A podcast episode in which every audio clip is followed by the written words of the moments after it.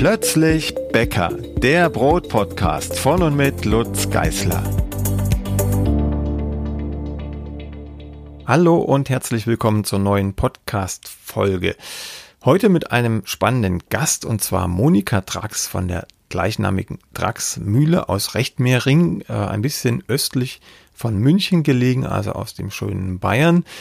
Wir haben schon eine relativ lange Bekanntschaft und ich mag fast sagen Freundschaft. Seit Jahren beziehe ich mein Mehl hauptsächlich von der Traxmühle, nicht etwa weil wir einen tollen Vertrag hätten miteinander, sondern einfach weil ich das Mehl gut finde. Ich kenne die Bauern dazu, ich weiß ungefähr, wie sie arbeitet und ich finde auch, dass die beiden Philosophien, nämlich die der Müllerin und die des Hobby- bis Profi-Brotbäckers ganz gut dazu passen, zueinander passen. Und warum das so ist, das werden wir sicherlich gleich hören. Hallo Monika. Hallo Lutz. Äh, wenn ich mich richtig erinnere, haben die Müller einen speziellen Gruß, äh, der mich immer sehr an den Bergbaugruß Glück auf erinnert hat. Ist das so? Ja, genau. Bei uns heißt er im Endeffekt Glück zu. Glück zu. Und eine Erklärung gibt's dafür wahrscheinlich nicht mehr. Äh, du musst sagen, es ist fast äh, wie, wie jetzt vielleicht bei den äh, Zimmermännern, äh, waren ja auch die Müller früher dementsprechend auch unterwegs auf, auf Walz und äh, daher rührt natürlich auch dieser, dieser äh, Zuspruch Glück zu. Okay, ich kann dir auch gerade gar nicht sagen, wie das bei den Bergleuten war. Warum Glück auf? Wahrscheinlich, damit sie wieder gut ausfahren konnten aus dem Bergwerk. Genau. Na, da müsst ihr nochmal recherchieren. Aber das Glück ist zumindest bei den Müllern und bei den Bergleuten. Genau. Zu Hause. Ja, ähm, du bist ja eine der wenigen Müllerinnen in Deutschland, in Rechtmehringen bei München zu Hause.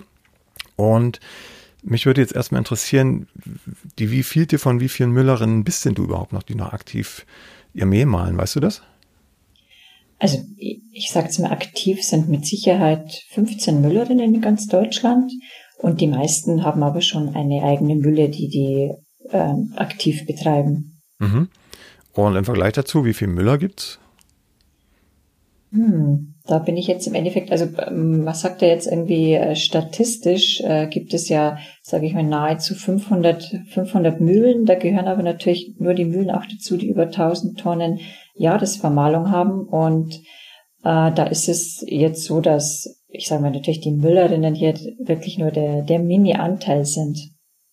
Ja, das kann ich mir vorstellen. So viele Müllerinnen sind mir auch noch nicht untergekommen in den zehn, elf Jahren, die ich jetzt Brot backe. Aber wir sind relativ schnell zusammengekommen. Äh, tatsächlich, wir kennen uns jetzt schon ein paar Jahre, deshalb ähm, war es auch ein leichtes, dich für das Interview zu gewinnen. ähm, mhm. Genau, was ich aber noch gar nicht so richtig weiß, ähm, wie du überhaupt zu deiner Mühle gekommen bist. Ich glaube, das äh, liegt in der Familie. Genau, im Endeffekt ist, wir haben ja schon sehr, sehr lange Tradition. Also man, die, unsere Mühle gibt es ja schon seit 1534 und mein Urgroßvater hat, sage ich mal, die Mühle, dieses Anwesen, äh, sagen wir erst 1912 gekauft. Und äh, genau, und ich mache das, sage ich mal, jetzt in vierter Generation weiter. Bei mir war es wirklich so, dass äh, mich das von klein auf interessiert hat und immer schon mein, mein Herz einfach der Mühle galt. Wir hatten ja bis vor 15 Jahren noch eine aktive Landwirtschaft mit dabei, die wir, sage ich mal, aber mittlerweile jetzt äh, verpachtet haben. Das macht der Nachbar, der be bewirtschaftet den, den Hof oder unsere Feldereien in, in ökologischer Weise.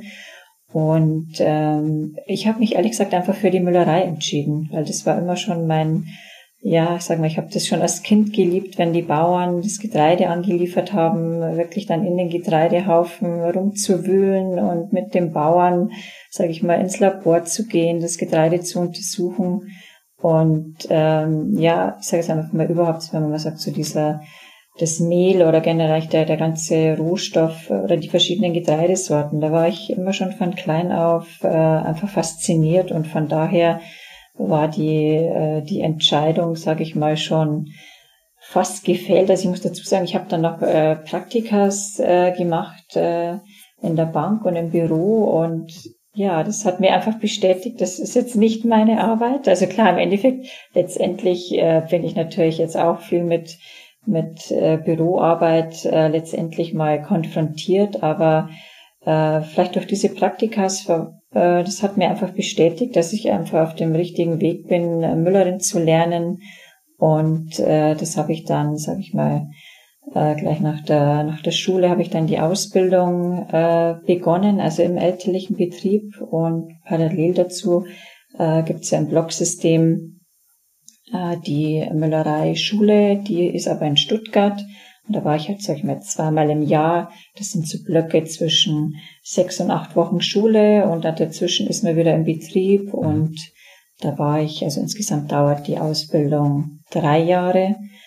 Und ähm, ja, da war ich, stell dir vor, da war ich wirklich die, das einzige Mädchen unter 20 Müllern. Das war natürlich vielleicht, ja, schon am Anfang nicht, äh, nicht ganz einfach. Man kann jetzt zwar nicht sagen, der, der Hahn im Korb oder die Henne, sondern, äh, ja, das, das galt sich da hier schon durchzusetzen, wobei man generell sagen muss, also die Müller sind ja alle sehr, sehr nett und da hat sich äh, wirklich ein, ein guter Kreis, sagen wir, oder guter Kreis zusammengefunden. Also mhm. man sagt, man hat jetzt einfach wirklich auch noch Kontakt nach, nach über 20 Jahren. Das ist ja. natürlich schon sehr schön. Also war dein Weg von Anfang an klar, ohne große Umwege ähm, genau. die Mühle weiterzuführen.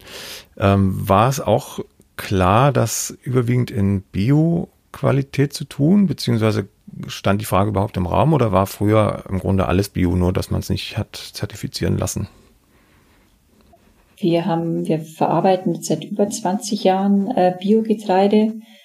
Also ich sage jetzt mal ganz, ganz früher muss man halt sagen, gab es ja nur in Anführungszeichen einfach ökologischen Anbau, wo es vielleicht im Endeffekt auch noch keine Spritzmittel und äh, auch gewisse Sachen noch nicht gab. Und ähm, das ist jetzt schon so, dass, dass wir, sage ich mal, einfach so unseren natürlichen Weg ähm, eigentlich schon vor ja, ich sage mal, es war natürlich vor meiner Zeit schon. Ich muss dazu sagen, dass mein Vater und mein, mein Onkel ähm, da wirklich einfach schon die Weichen gestellt haben, äh, unsere Mühle vielleicht dann dorthin zu bringen, wo sie jetzt einfach ist. Einfach, dass man sagt, äh, auch ähm, äh, wenn konventionelle, wenn konventionelles Getreide verarbeitet wird, dass man einfach sagt, wo kommt's her?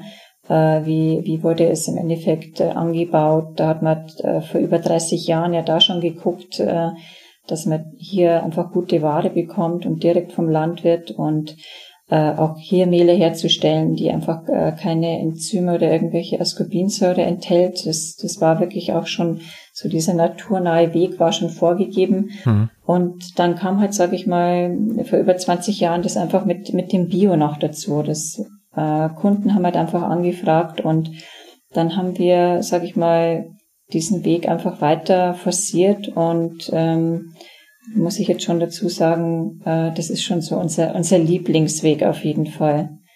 Ja, aber ihr arbeitet, ihr arbeitet auf jeden Fall noch ähm, ähm, zweigleisig, ne? Wenn ich das richtig weiß. Also Bio genau, und konventionell. Ja. Mhm. Und konventionell wahrscheinlich hauptsächlich, weil es die Bäcker verlangen oder gibt es einen anderen Grund dafür? Genau, das ist wirklich so, dass wir einfach sehr viele äh, kleine mittelständische Bäckereien hier noch bei uns äh, vor Ort haben, die wir, also ich muss dazu sagen, wir haben wirklich einen Bäcker, den wir schon seit über 80 Jahren beliefern. Das freut mich immer wieder, wenn wir jetzt mal hinfahren, äh, weil ich glaube, da gibt's nicht so viele Mühlen, die eine so lange Kundenbindung einfach vorweisen mhm. können. Und das bestärkt mich dann schon immer wieder, dass ich sage, äh, schön, dass es wirklich auch noch so äh, so eingesessene äh, gute Bäckereien einfach gibt und die einfach auf regionale äh, regionales Mehl einfach sehr großen Wert legen. Und ähm, ja wir sind natürlich dann schon immer so ein bisschen bisschen in Bredouille, wenn da tauchen dann halt natürlich Fragen oft äh, auf, wie macht ihr denn das einfach mit der Trennung? Und das ist äh, kein Problem, weil wir haben extra Silo äh, ein extra Silo-Bereich, was jetzt einfach das Getreide anbelangt, ein extra Silo-Bereich, was ähm, die, äh, die Mehllagerung anbelangt. Und äh, das ist wirklich mittlerweile kein Problem, äh, das mittlerweile zu trennen. Wir haben jetzt auch durch einen äh, Mühlenumbau vor vier Jahren haben wir da auch ganz, ganz viel äh, verändert. Und äh, aber generell ist schon Lutz die, die Ausrichtung auf jeden Fall die ökologische Ausrichtung bei uns im Betrieb. Ja, ähm, zur Mühlenmodernisierung würde ich dann gleich noch ein paar Fragen loswerden wollen.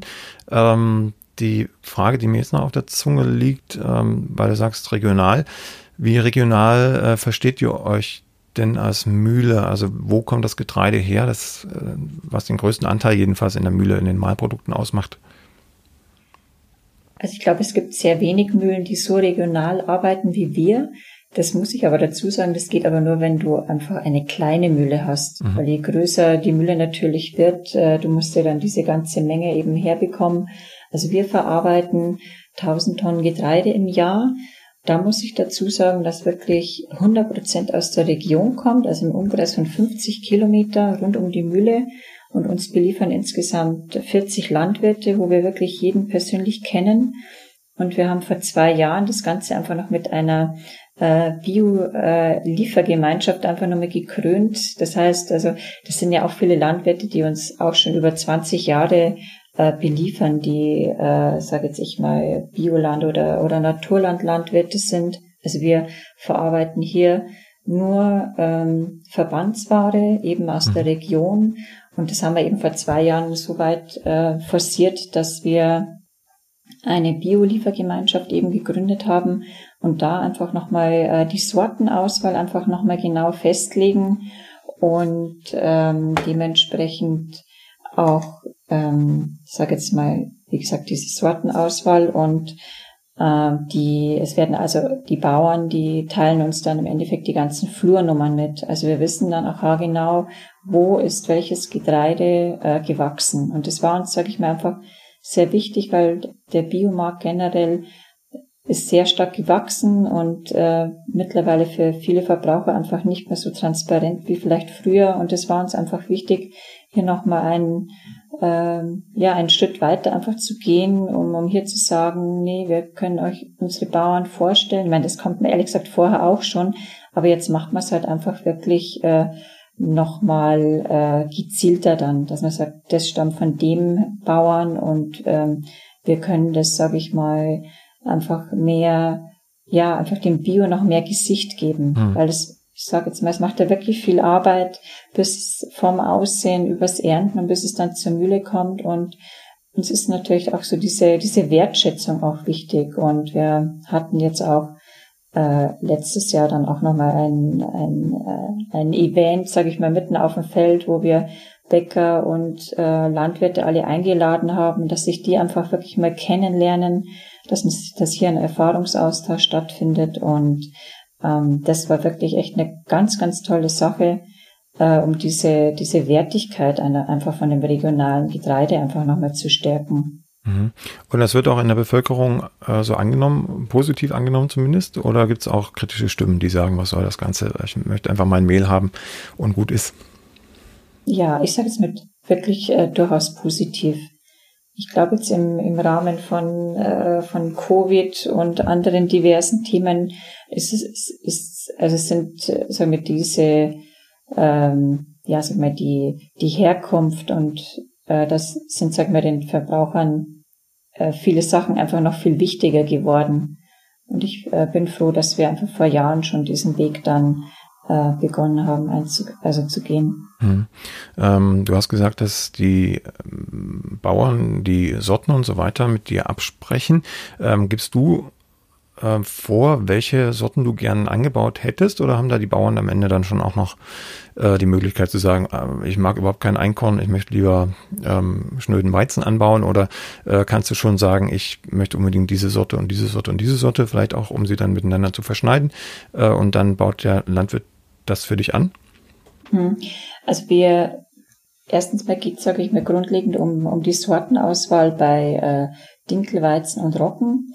Da ist es jetzt so, dass äh, wir beim Dinkel ausschließlich die Sorte Oberkorn und Rotkorn äh, mhm. verarbeiten. Das ist eine Dinkelsorte, die äh, züchterisch noch nicht mit Weizen versetzt ist. Ich meine, das ist wirklich seit über 25 Jahren lassen wir den schon anbauen und äh, beim Roggen ist es uns wichtig, dass wir Populationssorten anbauen lassen.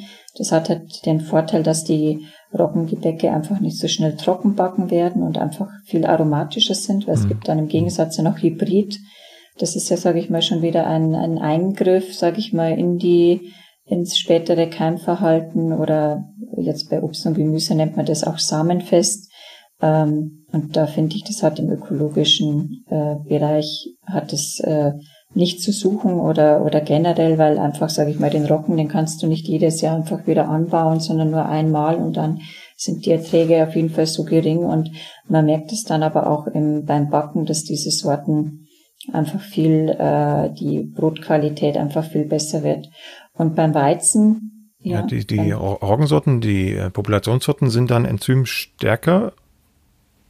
Diese, ich sage jetzt mal einfach, die Enzymaktivität, die ist ja wirklich immer sehr stark witterungsabhängig. Mhm. Also das ist einfach immer der Zeitpunkt, wo das Getreide geerntet wird. Wenn man sagt, okay, es hat vorher nicht viel geregnet oder es regnet wieder sehr, sehr viel, dann ist ja immer diese Fallzahl da stark im Gespräch, äh, wo dann, sage ich mal, diese Enzymaktivität im Korn ja regelt. Da geht es ja eigentlich nur darum, dass man sagt, ähm, wenn diese Fallzahlen schlecht sind, fängt ja dieser Keimling schon an, hm. diesen Mehlkern innen ähm, mehr oder weniger abzubauen und dann, man muss einfach sagen, da wird eigentlich das Korn wie Art zersetzt. Das ist ja eigentlich wie ein normaler Keimprozess, der, sage ich mal, am Boden äh, ganz natürlich eigentlich vor sich geht.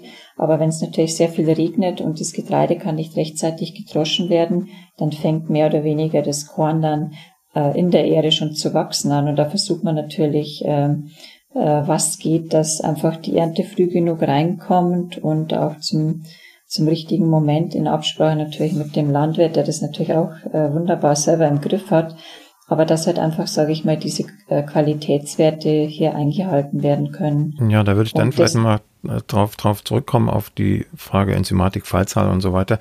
Ähm, mhm, was, was ich, dann genau. Was, was ich äh, so im Hinterkopf noch hatte, ist, dass es schon auch äh, sortenabhängig ist. Also dass die moderneren Roggensorten äh, diese, diese Auswuchsneigung, so heißt das, glaube ich, ähm, mhm. eher rausgezüchtet haben als bei den älteren Sorten. Nun weiß ich nicht, ob das jetzt auch bezogen auf Hybrid- und Populationssorten so ist, aber äh, das, das äh, kannst du so bestätigen, dass die Auswuchsneigung ähm, weniger stark ausgeprägt ist bei den moderneren Sorten oder ist das ein Druckschluss? Genau, das ist jetzt auf jeden Fall schon so, dass äh, jetzt natürlich bei diesen Hybridsorten das dann speziell nochmal, äh, sag ich mal, gezüchtet worden ist. Also das hat ja nichts irgendwie mit, mit Genmanipulation zu tun, mhm. sondern das sind, sage ich mal, einfach diese Selektionszüchtungen.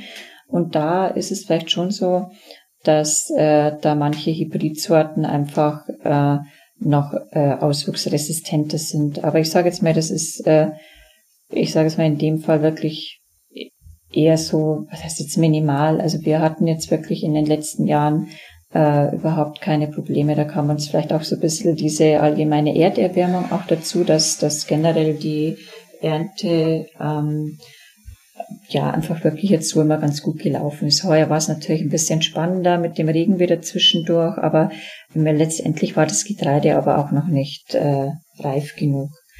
Also ja, wir, man muss jetzt vielleicht so dazu sagen, wir haben ja, sage ich mal, auch regional, durch das, dass wir jetzt, sage ich mal, da so 50 Kilometer äh, Bandbreite oder Umkreis haben, es ist auch so, wir haben natürlich Richtung Süden, da geht's bei uns mehr Richtung Alpen, Chiemgauer.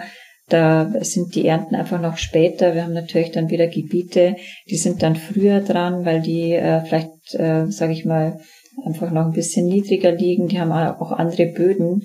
Und so haben wir das, äh, ist es vielleicht bei uns auch so, dass man sagt, es ist so ein bisschen äh, gut aufgeteilt. Also das ist Gott sei Dank war es noch nie der Fall, dass das irgendwie unsere ganze Ernte einfach nichts geworden ist, weil wir ähm, dementsprechend weil vielleicht alles auf einmal reif geworden ist. Also das dehnt sich dann bei uns meistens innerhalb von zwei Wochen auseinander. Und ähm, von daher sind wir jetzt vielleicht da nicht so ja so extrem risikobehaftet, dass man sagt, wir hätten vielleicht dann dementsprechend einen, einen kompletten äh, Ernteausfall. Ja, wobei ich ja genau. als aus Bäckersicht auch schon wieder sagen muss, so ganz enzymschwache, also Fallzahl äh, starke Roggenmehle sind auch wieder nicht so gut für die Bäckerei. Also ein bisschen ausgewogene äh, Sortenwahl und dann auch ausgewogene Feuchtigkeit auf dem Acker äh, vor der Ernte, das, das äh, ist, glaube ich, das Optimale. Ne? Genau. Also da, da, das ist natürlich jetzt vielleicht so eine Sache von Müller, dass der das Mehl dann so hinbekommt, dass dann der, der Bäcker oder die, äh, die, die Hobbybäcker auch damit äh, zufrieden sind. Ähm, da geht's ja, sage ich mal, einfach da schon an, dass wir die Rocken bekommen, äh, die nach äh, Fallzahl einfach untersuchen und die dann aber auch äh, im, im Silo dementsprechend nach dieser Fallzahl auch selektieren.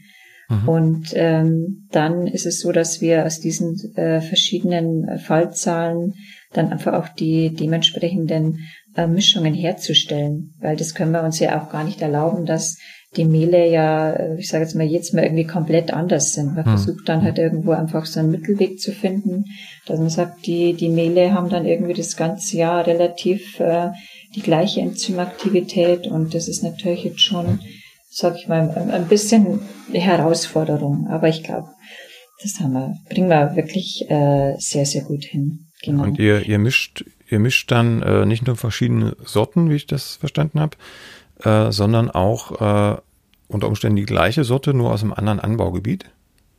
Genau. Also das ist so, dass äh, wir zum Beispiel die Sorte Danko bekommen oder Amilo. Und je nachdem, wie dann die Fallzahlen sind, da sind sie ja dann aufgeteilt in den verschiedenen Getreide, in den Getreidesilozellen. Und dann hat zum Beispiel, sage jetzt ich mal, einer einen, ein, eine sehr hohe Fallzahl mit 280 äh, beispielsweise, ich sage das ist natürlich jetzt sehr, sehr hoch. Mhm. Und dann bekommen wir vielleicht einen Rocken, der, der hat dann irgendwie 120 oder 130 und dann, dann mischen wir das, sage ich mal, in einem bestimmten Mischungsverhältnis. Das wäre dann, sage ich mal, zwischen 150 und 180 ungefähr liegen. Und das ist, sagen wir, man sagt ja mal dann die Kunst des Müllers.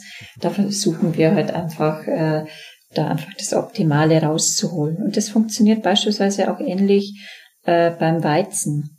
Weil äh, beim Weizen ist es ja dann auch so, wir, wir lassen halt auch äh, jetzt beim Weizen nur Elite-Weizensorten anbauen. Das sind also, sage ich mal, so die, die besten Weizensorten, die es halt gibt, einfach was auch der Proteingehalt und einfach die Backfähigkeit anbelangt.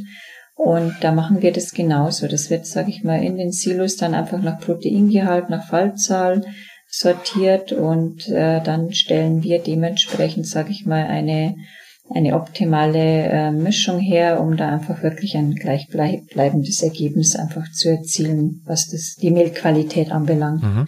Und das betrifft äh, Roggen- und Weizenmehle. Bei Dinkelmehl hattest du schon gesagt, dass ihr da Sorten rein vermahlt, mhm. den Oberkulmer Rotkorn. Wie sieht's denn mit anderen ähm, Mehlen aus? Also ich denke jetzt eher an die alten oder seltenen Sorten Emma, Einkorn.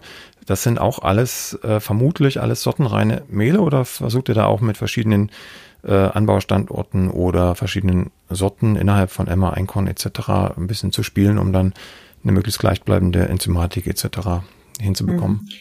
Genau, da hast du uns äh, jetzt ertappt, Lutz. Es ist nämlich so, also da kriegen wir so kleine Mengen, äh, dass ich sage, da können wir jetzt ehrlich gesagt äh, nicht so optimal jonglieren, als wir natürlich jetzt einfach bei unseren gängigen Getreidesorten. Mhm.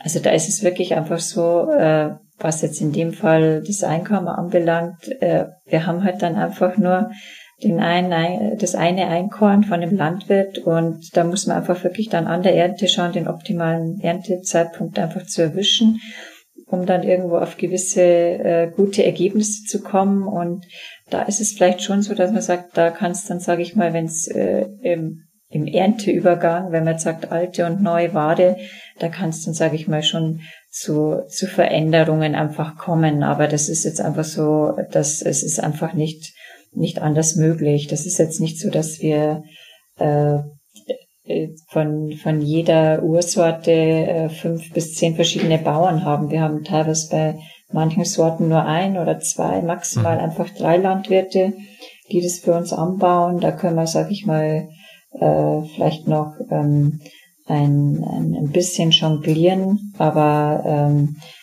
das ist natürlich, ähm, da sind uns dann auch die Hände gebunden. Aber da ist es halt auch wichtig, hier gute äh, Sorten einfach dann äh, zu nehmen. Und ähm, ja, ich meine, das kann auch mal irgendwie passieren, dass man sagt, okay, das, äh, dass man das eine oder andere irgendwie in die Hose geht oder dass man sagt, okay, es hat so viel geregnet, dass dann vielleicht doch äh, das Getreide irgendwo äh, nicht mehr nicht mehr brauchbar war. Aber das, ich sage jetzt mal, die letzten Jahre haben wir, haben wir Gott sei Dank jetzt äh, keinen keinen Ernteausfall gehabt. Ja. Genau. Ähm. Und zu den Sorten, Ähm, wir haben ja, sage ich mal, seit über zehn Jahren äh, forcieren wir äh, so ein Urgetreideprojekt. Also angefangen hat's ja, sage ich mal, mit, mit äh, Einkorn und Emmer. Das waren so unsere ersten Ursorten, äh, die wir anbauen ha haben lassen. Da haben wir auch einen ganz tollen Landwirt, den, den Franz Obermeier, der ist am Waginger See. Also ich sage jetzt einfach mal, da ist ja schon diese diese Landschaft auch so traumhaft, wo einfach dieses Getreide wächst mit, mit Blick auf die Alpen und dann noch irgendwie so oberhalb von dem Waginger See. Also es ist schon, schon erst einmal schon mal der, der Standort, wo das Getreide wächst, auch schon wirklich äh, sehr, sehr besonders und äh, da bekommen wir auch den, den Lichtkornrocken her. Und äh, dann, genau, dann kam immer mehr Anfrage äh, nach der und der Sorte und dann haben wir dann noch Rotkornweizen mit dazu genommen, Waldstadenrocken, Champagnerrocken und so wächst halt Schritt für Schritt so unsere Urgetreidesammlung, Gelbmehlweizen.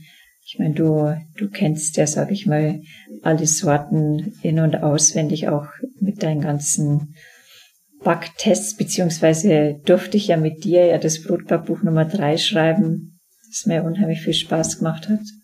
Ja, da, da ja. steht das, jetzt müssen wir ein bisschen Eigenwerbung einschieben. Da steht das natürlich auch nochmal alles drin, worüber wir hier gerade reden und äh, deutlich mehr, weil sonst reicht die, die Podcast-Zeit gar nicht aus, um so ein dickes Buch äh, zu rezitieren.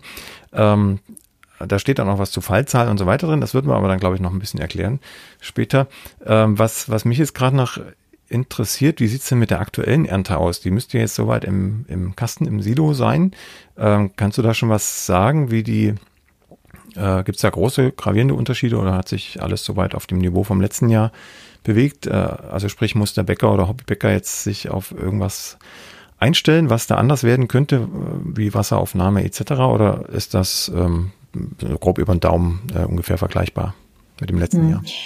Genau, bei uns ist es so, dass wir, ich muss es dazu sagen, wir äh, lassen das Getreide ja immer äh, ein Stück weit ablagern. Also das so die Ernte war bei uns jetzt Anfang August. Das sind wir, sage ich mal, die hat jetzt diesmal was wirklich sehr, sehr kurz, nur zehn Tage gedauert. Wir haben halt innerhalb von kürzester Zeit irgendwie alles bekommen.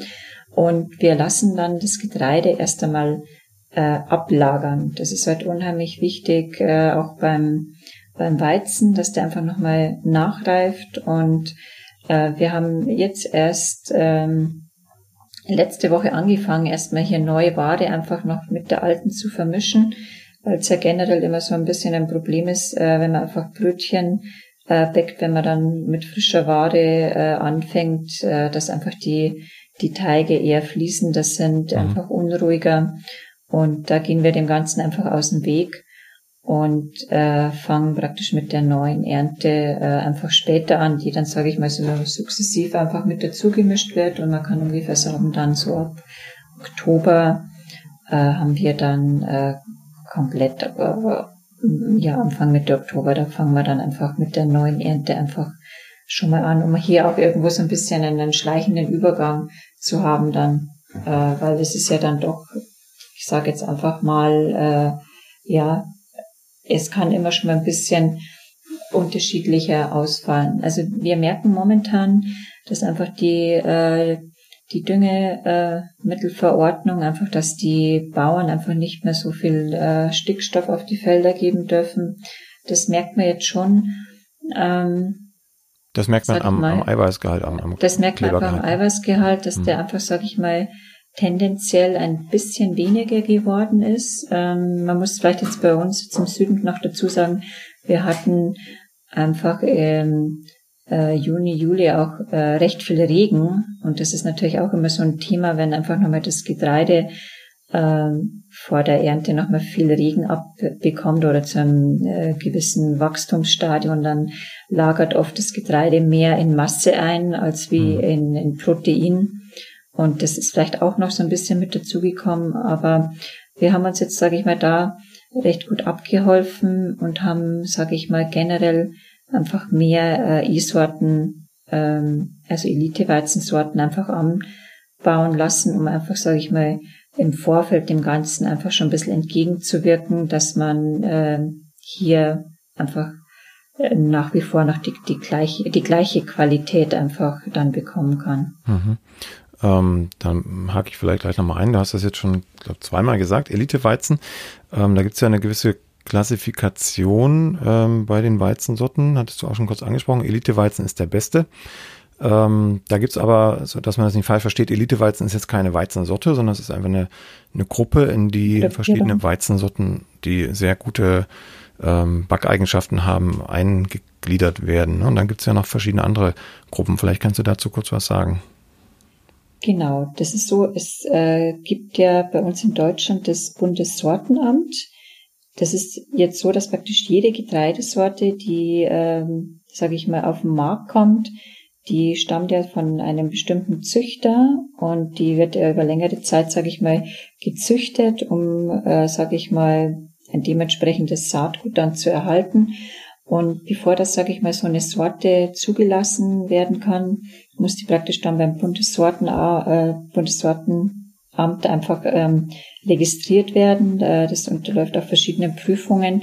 Und dann wird, sage ich mal, so eine Weizensorte einfach dann dementsprechend äh, bewertet und auch äh, klassifiziert. Es gibt halt, sage ich mal, die E-Sorten, also die Elite-Sorten. Das sind praktisch die Sorten, die die besten Backeigenschaften haben. Dann gibt's die A-Sorten, das sind, sage ich mal, einfach so die normalen Standard-Backweizensorten. Äh, es gibt die B-Weizen, das ist aber jetzt schon so, wo man sagen kann, also die sind jetzt, sage ich mal, im Backbereich äh, nicht so ideal, weil sie generell sehr wenig Protein haben. Die B-Sorten, die werden eher für, ein, äh, für Futtergetreide, für Futterweizen verwendet. Mhm, wobei ich dachte, das B stand, stand für, für Brotweizen, wenn ich das richtig weiß. Dann nee, war das. Nee, nee? Genau, A ist besser als B. Ja, genau. Also A war, glaube ich, genau. Aufmisch, Aufmischweizen, ne? den konnte man zumischen, mhm. um die Qualität vom B-Weizen zu verbessern. Ähm, aber B-Weizen, wenn das so stimmt, wie ich das äh, glaube zu wissen, mit Brotweizen, war dann früher dann doch mal irgendwie zum Brotbacken äh, genau, also gedacht. Also, genau, aber Brotweizen ist äh, auf jeden Fall der A-Weizen dann. Also mhm. es, es ist so, äh, B-Weizen ähm, kann man natürlich eben mit A-Weizen mischen. Ich, ich sage jetzt mal, es ist vielleicht so, dass einige Mühlen diese B-Sorten äh, verwenden, vielleicht für ein billiges Haushaltsmehl. Also mhm. wenn man jetzt einfach irgendwie für äh, 35 oder 39 Cent irgendwo ein Mehl kauft, ähm, dann ist da, da sind da zumindest einfach diese B-Sorten drin. Diese B-Sorten, die haben halt unheimlich hohen Ertrag, aber haben natürlich äh, einfach nicht diese, diese Proteinwerte. Und ähm, es ist jetzt einfach so, dass wir zum Beispiel äh, 0,0 B-Sorten einfach einsetzen, weil einfach für uns, also für unseren Standard ist, sind die B-Sorten einfach zu schlecht. Mhm. Also wir äh, gehen ja auf sehr äh, gute und, und hohe Backqualität und äh, wir haben also wirklich keinen einzigen Landwirt, der für uns irgendwie eine B-Sorte anbaut. Also für uns ist B ist einfach B-Weizen, ist für uns Futterware. Mhm. Genau. Und dann gibt's noch die C-Sorten. Die, äh, das sind äh, speziell gezüchtete Weizensorten, die für den Keksbereich dann verwendet werden. Die ja, sind, die sind also dann, dann kleberschwach vor allem, ne? Genau, ja. Mhm. Ja, ähm, gut, also ihr seid beim, beim E-Weizen. Jetzt macht es ja auch noch einen Unterschied, ob Bio oder nicht Bio.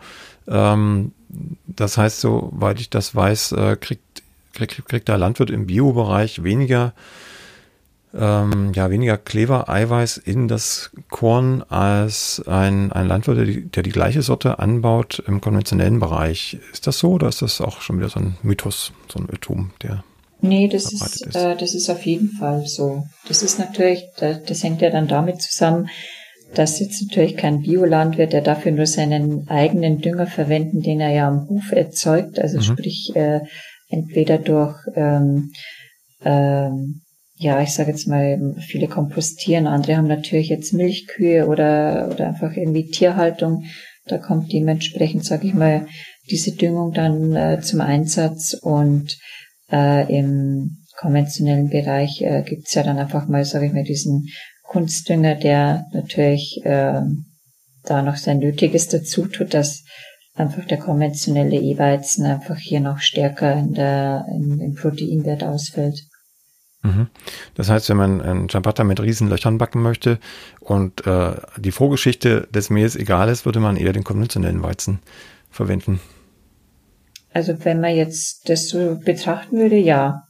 Da okay. Das soll jetzt keine Empfehlung sein für alle Mithörer, ähm, nein, konventionelle Weizen zu verwenden, sondern. Ähm, nein, es ist jetzt einfach so, wir, wir haben ja, das sage ich mir, auch spezielle äh, Sorten noch in, äh, zur Auswahl, ähm, äh, wo ich sage, ähm, es, es gibt ja jetzt auch sagen wir die Möglichkeit, also die, es gibt spezielle Sorten äh, wie jetzt äh, Manitoba oder Capo oder es gibt schon, sage ich mal, noch Elite-Weizensorten, die unheimlich hoch im, im Protein eben einfach ausfallen, die wir auch so sortenrein vermahlen, um dementsprechend dann äh, auch äh, irgendwo ein besonderes Ciabatta oder mhm. ja, wenn man einfach mit langen Teigführungen arbeitet. Also wir können da auf jeden Fall aushelfen, weil wir dann auch spezielle Sorten nochmal haben. Aber da ist natürlich so, dass von diesen Sorten, äh, da hat man unheimlich wenig Ertrag, aber das ist halt äh, vielleicht äh, wie beim Wein, wo man irgendwo selektiert und wo man sagt, äh, man, wenn man bestimmte Sachen erreichen möchte, das geht halt einfach nicht über die Menge und äh, wenn man da Qualität erzielen möchte, dann hat man da halt einfach wirklich nicht so viel Ertrag. Ja, ähm, das ist mir auch nochmal ein wichtiges Anliegen für alle, die jetzt mithören. Ähm, bei mir wird ja auch im Grunde nur der Bio-Weizen ähm, von, von Monika Drax verarbeitet und ähm, der geht natürlich schon, um große Löcher ins Ciabatta zu kriegen. Nur es gibt natürlich auch noch eine Welt dahinter. Dann ist aber eher die Frage, äh, was möchte man? Ne? Möchte man ähm, unabhängig davon, was der Anbau für die Umwelt bedeutet, ähm, große Löcher ins Ciabatta haben oder noch größere Löcher oder möchte man den Fokus eher auf die Umweltauswirkungen äh, setzen und dann äh, mit kleineren Löchern leben, die aber immer noch groß genug sind, um Freude zu haben am Ciabatta. Hm. Da möchte ich ja vielleicht nochmal irgendwie dazu sagen, ähm, es sind ja äh, viele Sachen einfach auch nicht deklarationspflichtig. Mhm. Ähm, es gibt da, sage ich natürlich, im, äh, im technischen Enzymbereich auch Möglichkeiten, ähm, äh, solche Löcher irgendwie äh, sagen wir, ins, ins Ciabatta irgendwie reinzubringen, einfach mit so, äh, mit äh, einfach so Backhilfsmitteln oder sei es jetzt irgendwie Enzymen. Und die müssen leider nicht deklariert werden und da möchte ich dann vielleicht einfach nochmal dazu sagen, man sollte da vielleicht wirklich einfach nochmal genauer hinschauen, welche Mehle das man einfach verarbeitet oder halt bei den Mühlen dann einfach nochmal nachfragen, ist bei Ihnen jetzt wirklich nichts drin. Das ähm, sehen wir schon irgendwo so als Tendenz, dass wir ähm, dass wir dann oft mal anfragen, ja, und wieso schafft es das Mehl und, und äh, wo ich sage, ich meine, es gibt irgendwo einfach mal eine Grenze, die Natur hat irgendwo eine Grenze mhm. und ähm, das ist halt leider jetzt so, dass äh, eben Sachen nicht deklariert werden müssen, die sich vielleicht doch irgendwo in den Mehlen einfach befinden.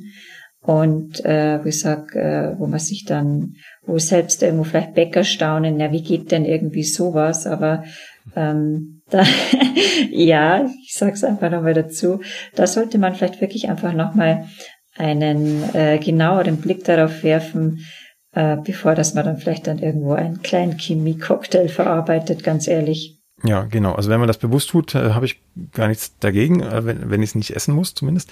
Ähm, die Frage ist immer, was, was weiß man denn überhaupt oder was bekommt man raus am Ende? Also wenn ich im, im Supermarkt auf die Brotpackung gucke oder im äh, bei dem einen oder anderen Großbäcker, sind ja nicht alle, aber es gibt schon viele, dann steht halt nicht immer das auf der Verpackung, was ähm, auch wirklich drin ist, weil man es nicht deklarieren muss. Und teilweise, da gibt's auch schon irgendwie lustige oder eher traurige Geschichten, darf man auch manches gar nicht deklarieren. Also selbst wer voll deklarieren möchte, wird aus rechtlichen Gründen teilweise dran gehindert.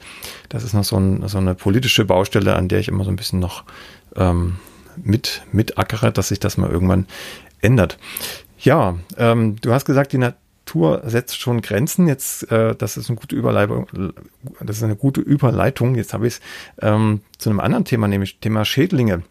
Das ist ja auch Natur. Äh, und der ein oder andere Hobbybäcker hat ja die, die ein oder andere äh, Mehlmotte oder Lebensmittelmotte oder Mehlkäfer äh, schon mal im Mehl gehabt. Jetzt ist die Frage, ähm, was kann denn da die Mühle von vornherein tun, um sowas zumindest zu minimieren? Weil die meisten Tierchen kommen ja nicht von draußen in die Mehltüte rein, sondern sind dann irgendwann mal schon über das Korn in den Mehlsack gefallen. Ne? Egal, äh, ob es jetzt ähm, konventionelle oder nicht konventionelle Mühle ist oder äh, das kann, kann ja überall passieren. Was, was ist denn da äh, ein Weg, um das zu minimieren, das Risiko? Also wir betreiben da ehrlich gesagt einen, einen echt großen Aufwand, dass es nicht vorkommt. Und bei uns ist einfach schon mal der erste Punkt, äh, wir kaufen wirklich das meiste Getreide direkt an der Ernte. Also wir äh, versuchen oder wir, wir schauen halt einfach, dass äh, manche Landwirte einfach nicht direkt einlagern und dass man halt sagen kann, äh, da kontaminiert sich das jetzt irgendwie nicht erst schon beim Landwirt, äh, bevor das eigentlich irgendwie in die Mülle kommt. Mhm. Und das ist eigentlich, sagen wir, für uns das erstens mal das Allerwichtigste, dass wir einfach was geht, einfach direkt an der Ernte bekommen, weil äh, ich sag mal, frisch vom Feld kommt generell normalerweise nichts mit.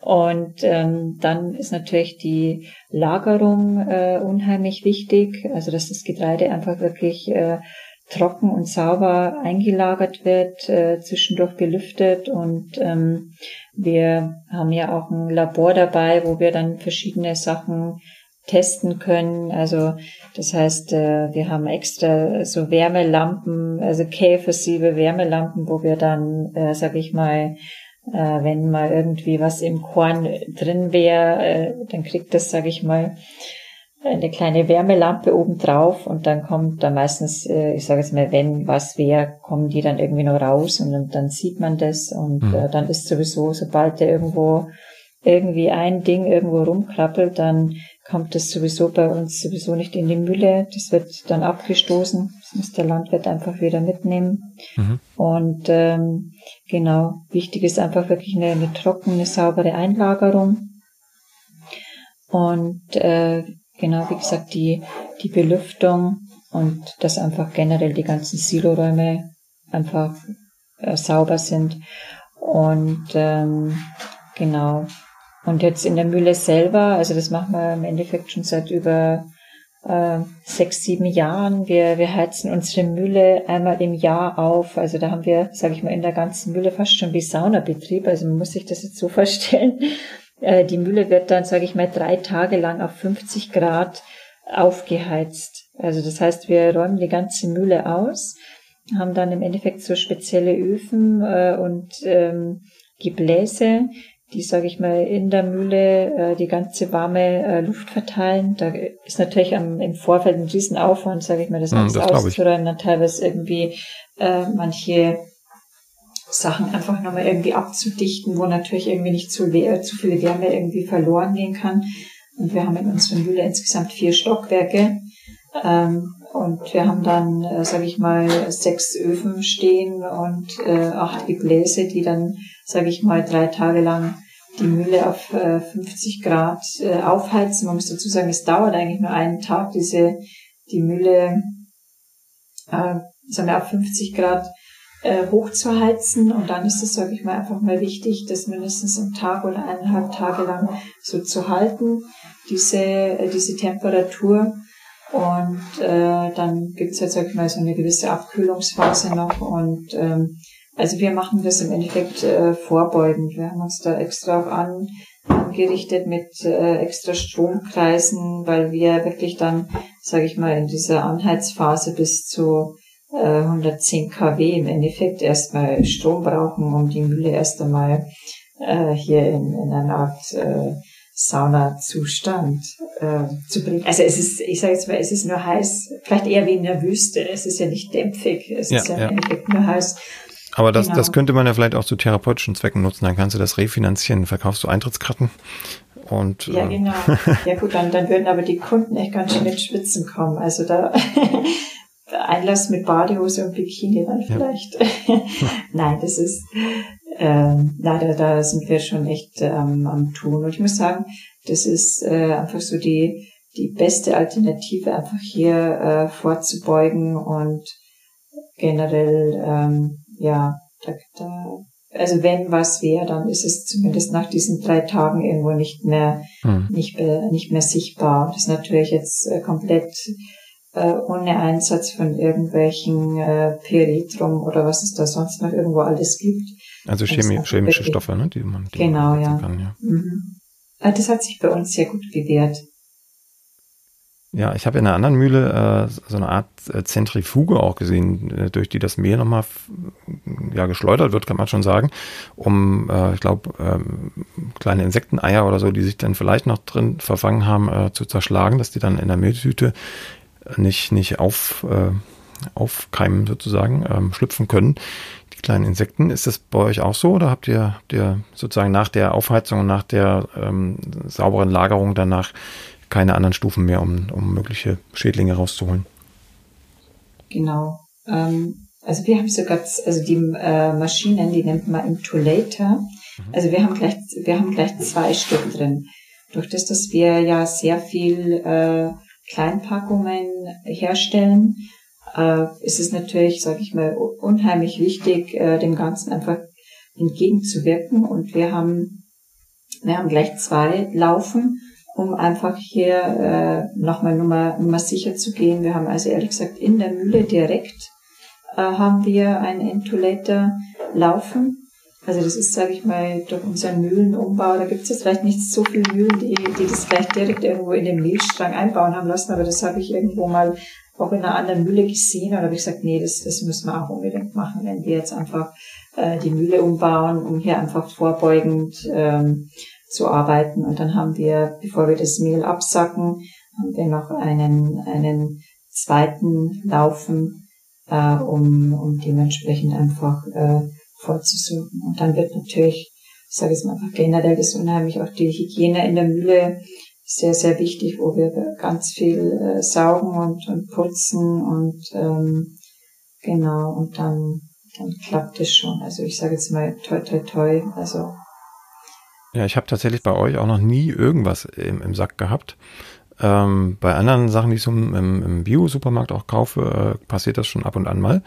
Ähm, wenn ich so kleine Mengen brauche und gerade keine Bestellung lohnt, ähm, einfach wenn es schnell gehen muss, dann kaufe ich schon mal ein Kilo 55er im Bio-Supermarkt. Aber da ist tatsächlich ab und an was drin. Vor allem, wenn es dann länger liegt, dann krabbelt, krabbelt hier und da was raus. Also insofern äh, scheint sich das zu lohnen, weil ich äh, tatsächlich, ich beziehe ja jetzt das Mehl schon, schon weiß ich gar nicht wie lang, ähm, von, von dir aus der Tragsmühle, da ist noch nie was gewesen. Also es scheint sich zu lohnen, der Aufwand. Ja, nee, also wie gesagt, wir, wir, wir geben da wirklich unser Bestes. Ich meine, es kann immer mal äh, was vorkommen, wo man sagt, äh, ähm, aber das ist halt einfach Natur pur. Das ist äh, da kann vielleicht auch mal irgendwie ein Landwirt einfach was bringen, wo man sagt, das äh, hat man vielleicht in dem Moment in der Anlieferung einfach noch nicht gesehen, aber dann war, war das vielleicht schon im Korn und äh, da ist man, sag ich mal, äh, also ich meine tausendprozentig, glaube ich, kann das keine Mühle äh, garantieren. Das ist ähm, aber ja, wichtig ist halt, dass einfach dann die, die Kunden auch ähm, das Mehl oder auch das Getreide einfach kühl und äh, trocken lagern. Ähm, das ist natürlich auch unheimlich, äh, unheimlich wichtig, dass natürlich auch der, der Bäcker oder der Verbraucher auch da eine, eine ordnungsgemäße ähm, ja, Lagerung einfach gewährleisten kann, weil wir können natürlich auch nicht sagen, wer hat einen feuchten Keller und wer lagert dann äh, das Mehl neben Walnüssen oder irgendwelchen anderen Gemüsesachen, wo ich sage, äh, ja, Nüsse sind natürlich äh, äh, ja, der Feind des Mehls, sage ich mal, weil Nüsse sind halt meistens immer wahnsinnig kontaminiert und äh, meistens hüpfen dann vielleicht eher mal die, die, äh, die Tierchen von den Nüssen dann einfach ins mhm. Mehl. Das ist halt einfach äh, so. Ja, da haben wir gerade schon ein gutes Stichwort gehabt, die Lagerung von Mehl. Da gibt's ja tausend Meinungen. Ich selber bin eher ein Freund davon, das Mehl einfach da zu lassen, wo es drin war, als ich es gekauft habe, also im Papiersack. Ähm, andere sagen unbedingt in, in die Plastikkiste, damit zumindest nichts reinkommt oder rauskommt aus dem Mehl, wenn denn da was rauskäme. Ähm, da habe ich immer so meine Bedenken, was Feuchtigkeit und so weiter angeht. Aber wie sieht denn das die Müllerin? Wie lagere ich zu Hause jedenfalls mein Mehl am besten? Genau, da bin ich ganz auf deiner Seite. Also das Mehl ist wirklich, sage ich mal, am besten auf, aufgehoben, wenn man es in dem äh, Papiersack einfach drin lässt und einfach lagert. Wichtig ist natürlich, dass man äh, vielleicht das Mehl nicht direkt irgendwie auf dem Betonboden oder auf irgendwie einen Fliesenboden vielleicht einfach stellt, sondern einfach da vielleicht nochmal ein kleines Brettchen drunter, ein kleines Holzbrett, dass es halt, sage ich mal, einfach wirklich nicht direkt auf dem Boden steht. Ähm, und ähm, dann ist halt einfach wichtig, dass man es oben gut, äh, gut verschließt, dass einfach von oben nichts eindringen kann. Man, da gibt es auch ganz praktische Mehlklammern dazu, wo man das äh, fein machen kann und äh, kühl und trocken wäre natürlich sinnvoll. Also wenn man natürlich in der Nähe vom, vom Herd dann das Mehl lagert, dann ist es halt einfach wirklich meistens zu warm. Man, man sollte natürlich das Mehl auch irgendwo nicht in der, in der Nähe von irgendwelchen äh, geruchsintensiven Sachen wie jetzt äh, Putzmittel oder irgendwelche anderen Lebensmittel, die halt einfach stärker riechen. Das, das kann dann schon mal sein, dass ein Mehl einfach auch so ein, so ein Geruch einfach äh, von nebenan einfach annehmen kann. Und ähm, aber bei vielen ist es halt, bei vielen ist es halt oft so, was, was mir Kunden auch oft erzählen, äh, dass die einfach sagen, okay, wir haben einfach so nicht die Lagerplätze, wir organisieren das alles über, über kleine äh, lebensmittelechte Boxen, dann ist das natürlich auch okay, aber äh, wer jetzt sich da nicht ähm, nochmal viel Plastik anschaffen möchte, der äh, kann Mehl und Getreide wirklich sehr, sehr gut in den Papiertüten einfach drin lassen. Hm. Es kommt ja ähm, auch ein bisschen auf die Menge an. Ne? Wenn ich jetzt ein Kilo Mehl äh, in die, in die ähm, Plastikbox packe, dann ist das ja, ich vermute mal bei den meisten irgendwie innerhalb der nächsten ein, zwei Wochen aufgebraucht. Da wird nicht so viel passieren. Wenn ich jetzt aber, weiß nicht, zehn Kilo Mehl in, in die Plastikdose packe, das liegt ja dann wirklich ein paar Monate da. Und ähm, dann sieht die Welt schon anders aus, weil ja auch die Temperaturschwankungen ähm, eine Rolle spielen, ne, was die Wasserbindung und die Wasserabgabe angeht im Mehl. Und dann ähm, ist es schon vorteilhafter, wenn man das im Papiersack lässt. Hm. Ja, das natürlich äh, wenn ich jetzt beispielsweise sagen würde, äh, ich, ich lagere äh, Vollkornmehl in einer in einem Plastikbehältnis und dann vielleicht wirklich auch an einem Ort noch, wo es wo es sehr warm ist, wie jetzt in der Küche beispielsweise, dann neben dem Herd, wie vorhin schon gesagt, dann da ist es natürlich dann so, dass man sagen kann, dann fängt halt sowas auch mal eher zu schwitzen an, wo man sagt, dann muss man halt irgendwie vielleicht dann auch mit äh, Schimmelbildung in der Box rechnen oder sage ich mal, dass das Mehl einfach unheimlich schnell einfach umkippt und einfach ranzlig wird, weil eben im Vollkornmehl beispielsweise äh, ist ja noch der ganze Keimling auch enthalten und mhm. wenn dann natürlich irgendwie ständig mit äh, Feuchtigkeit äh, beziehungsweise äh, dieser Temperaturunterschied und unter anderem dann auch noch die ja oder die höhere Wärme dann ähm, kann natürlich dann auch so ein, ein dunkleres Mehl einfach viel, viel schneller einfach umkippen. Ja. Genau, also der, der generelle Tipp, den ich auch immer gebe, ist, äh, bevor man Mehl verwendet, immer erstmal die Nase reinhalten. Oder auch mal die Hand, um zu schauen, wie, wie nass ist es denn überhaupt. Aber die Nase hilft vor allem, um rauszukriegen, ob da jetzt der Keim oder Keimling, gibt es ja zwei verschiedene Namen für, ähm, ranzig geworden ist. Ne, das hilft. Und wenn es dann ranzig geworden ist, dann äh, lieber anderweitig verarbeiten oder den ähm, Schweinen geben oder ein Brot draus backen für Hühner oder so. Das geht auch. mhm. Ja, ähm, du hattest schon ein paar Mal angesprochen die äh, Mühlenmodernisierung. Ich war da ja so ein Stück weit ab und zu dabei, weil ich ja immer bei dir vorbeifahre, um Mehl zu holen für die Algenbackkurse. Habe das also in, in winzigsten Ausschnitten äh, gesehen, was da passiert ist. Ich kenne auch noch die Mühle vor der Modernisierung, die fand ich sehr hübsch, ich finde sie immer noch hübsch, aber sie sieht ja jetzt doch ein bisschen, bisschen anders aus. Ähm, was, wie, oder fangen wir anders an, wie sah denn die Mühle vorher aus? Es gab Walzenstühle, die gibt's auch immer noch, aber äh, von wann waren die denn? Die Walzenstühle, das ist, sagen wir, das, die Walzenstühle, das sind ja, ist ja das Herzstück der Mühle. Das sind die Vermahlungsmaschinen, die, sage ich mal, dafür zuständig sind, um das Korn zu feinem Mehl zu vermahlen. Und ich denke mal, die Technik von den Walzenstühlen hat sich ja sagen wir, die letzten Jahrzehnte nicht grundlegend verändert. Es ist, sage ich mal, natürlich mehr Technik noch mit dazugekommen oder mehr Überwachungstechnik. Aber so grundlegend ist ja, sage ich mal, ein Walzenstuhl äh, seit x Jahrzehnten schon gleich. Also die alten Stühle, die wir hatten, ich sage jetzt mal, die, die sahen ja, ja, die sahen schon wie so kleine äh, Oldtimers aus. Die waren so dunkelrot äh, angestrichen. Das waren äh, drei verschiedene Modelle, weil ich kann mich irgendwie aus Erzählungen von meinem Vater irgendwie erinnern, wie die dann äh, damals in den äh, Ende der äh, 60er Jahre äh, die Mühle einfach umgebaut haben. Da war halt, sag ich mal, irgendwo auch ein neuer, klar, die neuen, neue Mühlentechnik war vielleicht einfach zu teuer und an Gebrauchtmaschinen war halt irgendwie auch nicht so viel auf dem Markt. Also hatte man damals dann schon Maschinen gekauft, die dann irgendwie schon 10 oder 20 Jahre alt waren. Und ähm, ja, und dann war das halt, sag ich mal, die waren halt, sag ich mal, äh, eher so bunt gemischt rein modellmäßig, aber sie haben auf jeden Fall ihren, ihren äh, es soll erfüllt.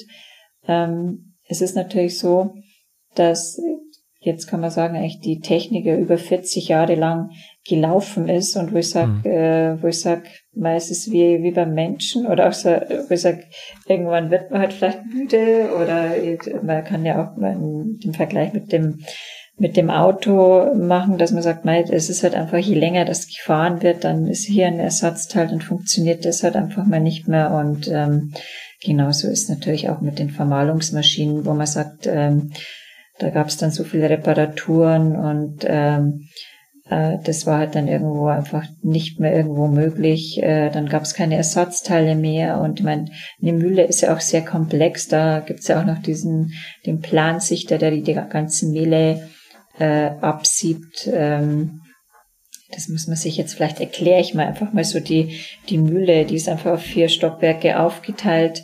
Im untersten Stockwerk sind einfach, sage ich mal, die Antriebe der Walzenstühle, die sich im zweiten äh, Stockwerk befinden. Und dann das dritte Stockwerk, das ist dann der Rohrbau, also wo, wo im Endeffekt, sage ich mal, alles, was gemahlen, gesiebt worden ist, äh, das wird so in diesen ganzen Rohrbau von, äh, sage ich mal, von von oben nach unten mehr oder weniger manövriert und äh, im obersten Stockwerk haben wir dann eben diesen Plansichter, diese Siebmaschine, die einfach das ganze Gemahlene einfach auseinandersiebt und in verschiedene, sage ich mal, die verschiedenen Granulationen, ähm, sage ich mal, auseinandersiebt, um halt dann letztendlich irgendwann mal auf, auf, dass man auf feines Mehl kommt. Also das sind ja insgesamt 16, 16 Malungsvorgänge, äh, wo, wo unser Getreide, sage ich mal, die, die Mühle dann durchläuft und dann sage ich mal von grob bis fein einfach, ähm,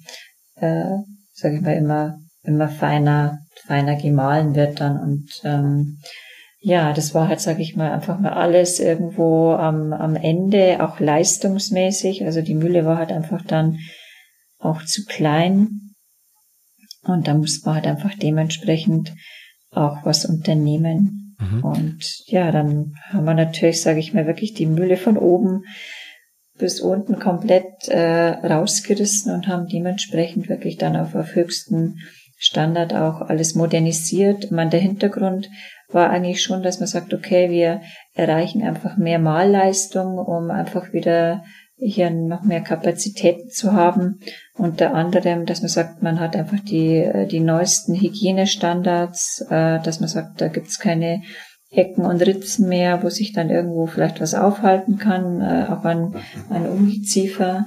Dann ist praktisch die Mühle komplett alles aus Edelstahl. Ähm, und wir haben natürlich aufgrund dessen, dass wir ja so viele verschiedene Mehle herstellen, haben wir natürlich, sage ich mal, auch noch mal ein paar paar Kniffs und Tricks äh, einfach in die Mühle mit einbauen lassen, um einfach an bestimmte Mehle äh, beziehungsweise Zwischenprodukte irgendwie zu kommen, um halt dann das ein oder andere Mehl einfach auch äh, herzustellen. Das ähm, war natürlich auch der Hintergrund.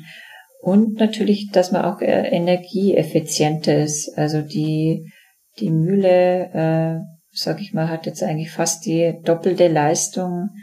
Ähm, und durchschnittlich braucht sie aber rein auf die Menge einfach 30 Prozent weniger Energie. Mhm. Und das ist natürlich, sage ich schon, auch, ähm, auch ein, ein super Vorteil, wenn man auch ja, hier energieeffizienter arbeiten kann.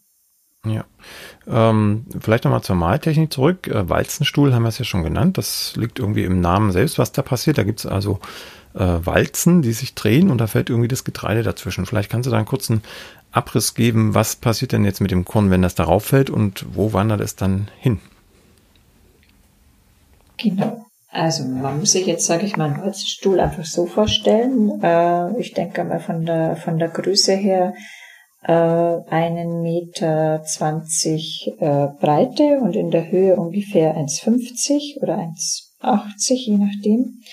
Ähm, genau. Dann ist also, sage ich mal, oberhalb äh, befindet sich ein Trichter, wo dann dementsprechend, sage ich mal, das Gemahlene oder beispielsweise nennen wir es einfach mal bei der ersten Malpassage der, der erste Schrot, sich dann das Getreide, sage ich mal, das Getreide wird in, in diesen Trichter, sage ich mal, vollautomatisch gefüllt.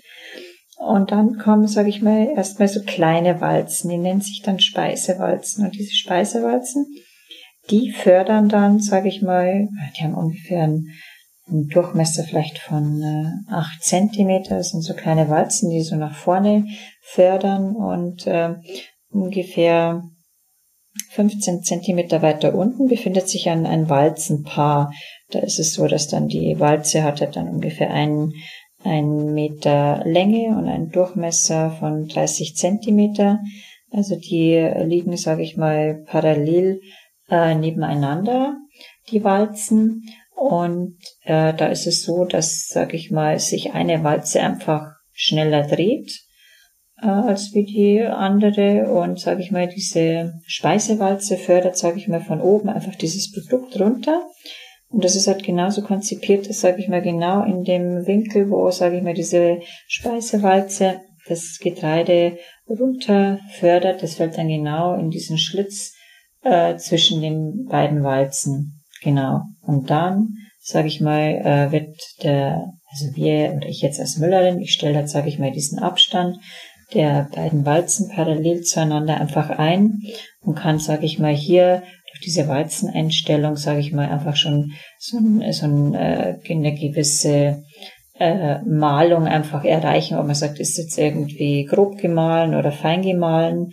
Da hängen aber natürlich noch mehrere Faktoren zusammen, weil so eine Walze, die, äh, sag ich mal, in den, äh, sag ich mal, im vorderen Bereich einfach eingesetzt wird, die ist geriffelt und ähm, diese Riffel, die sehen ja aus wie, sag ich mal, äh, wie so kleine eingeritzte Schneiden, die sich so, hm. sag ich mal, wie so im Art Drall über die, über die Walze ziehen. Also wenn man dann sagen wir, wenn die Mühle jetzt steht und man würde im Endeffekt auf so eine äh, Walze einfach fassen, das, äh, das äh, fühlt sich dann im Endeffekt einfach an wie so ein, äh, sage ich mal, wie so ein stumpfer Me äh, Messerrücken. Genau.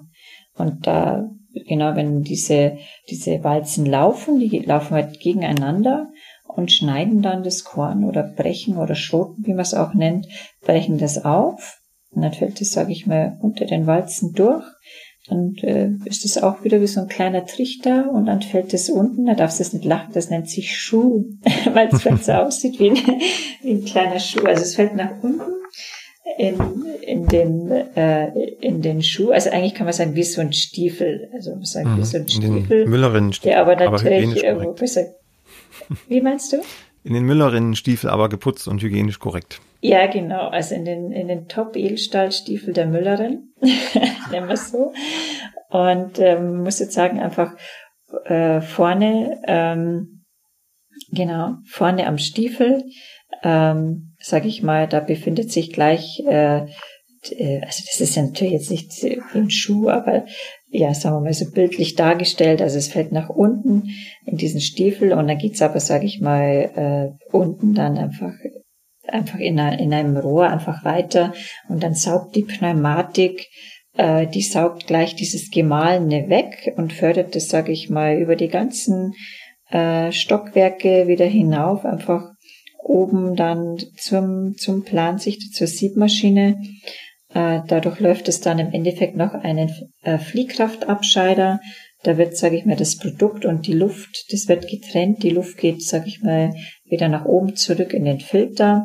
Und sage ich mal, das schwere Produkt fällt dann nach unten, geht nochmal über eine über eine Schleuse und die Schleuse transportiert es, sage ich mal, auf diesen Sichter. Und in dem Sichter, äh, also wir haben insgesamt 96 verschiedene Siebe und insgesamt äh, 10 verschiedene ähm, oder insgesamt sind es ja 16 verschiedene Siebstapel ähm, und da sind, sage ich mal, so Siebstapel drin wo dann die Siebe auch äh, verschieden bespannt sind mit äh, groben Sieben, mit feinen Sieben oder auch mit Sieben, die äh, aussehen, die klassischen Mehlsiebe, die sehen aus so fein wie ein Seidenschal. Äh, da wird, sage ich mal, das klassische Mehl äh, abgesiebt. Also das sind, sage ich mal, so Siebrahmen ungefähr, sage ich mal, so 50 auf 50. Da ist äh, eben diese, diese Siebbespannung äh, an so einem Rahmen einfach festgemacht. Da wird es dann, sage ich mal, abgesiebt. Und dann äh, dieses Sieb trennt das Ganze zwischen grob und fein. Das Gröbere geht dann meistens wieder gleich auf den nächsten Vermahlungsdurchgang und das, was unter dem feinen Sieb durchfällt, das geht dann, sage ich mal, in einem extra Bereich oder so, wie so kleine Schächte sind dann in diesem Plansichter drin, fällt das durch diesen kleinen Schacht ähm, durch das Rohr durch und wird dann auch wieder pneumatisch mit Luft dann ins Mehlsilo gefördert dann. Und ähm, das passiert dann beispielsweise äh, mit den Sachen, die noch, die noch gröber abgesiebt worden sind, denen ergeht es dann, sage ich mal, nachher dann noch genauso. Die werden auch wieder dann zerkleinert, werden wieder nach oben gefördert, wird wieder abgesiebt. Und das passiert wirklich äh, ganz, ganz schonend. Also um wirklich, sage ich mal, einfach viel feines Mehl einfach rauszubekommen, um das Gemahlene einfach ähm, ja schonend zu behandeln, weil das ist ja so, wenn man das natürlich, sage ich mal, zu stark am Walzenstuhl äh, durchmalt, wo man sagt, dann ist viel Wärmeentwicklung, kann man halt natürlich jetzt hier auch das Stärkegerüst äh, vom Mehl einfach zerstören, das natürlich jetzt hm. eher Nachteile hat im, im Backen. Man hat zwar irgendwie eine unheimliche Wasseraufnahmefähigkeit, aber im Endeffekt kann das Wasser nicht gehalten werden und man kriegt dann halt Wasserstreifen oder flache Gebäcke. Und da ist es so, dass, dass wir halt einfach die die Mühle hier, die Walzenstühle einfach optimal einstellen, dass hier einfach äh, äh, das Gemahlene nicht äh, im Mahlungsprozess dann äh, beschädigt wird. Dann. Ja, das nennt man dann funktionelle Mehle.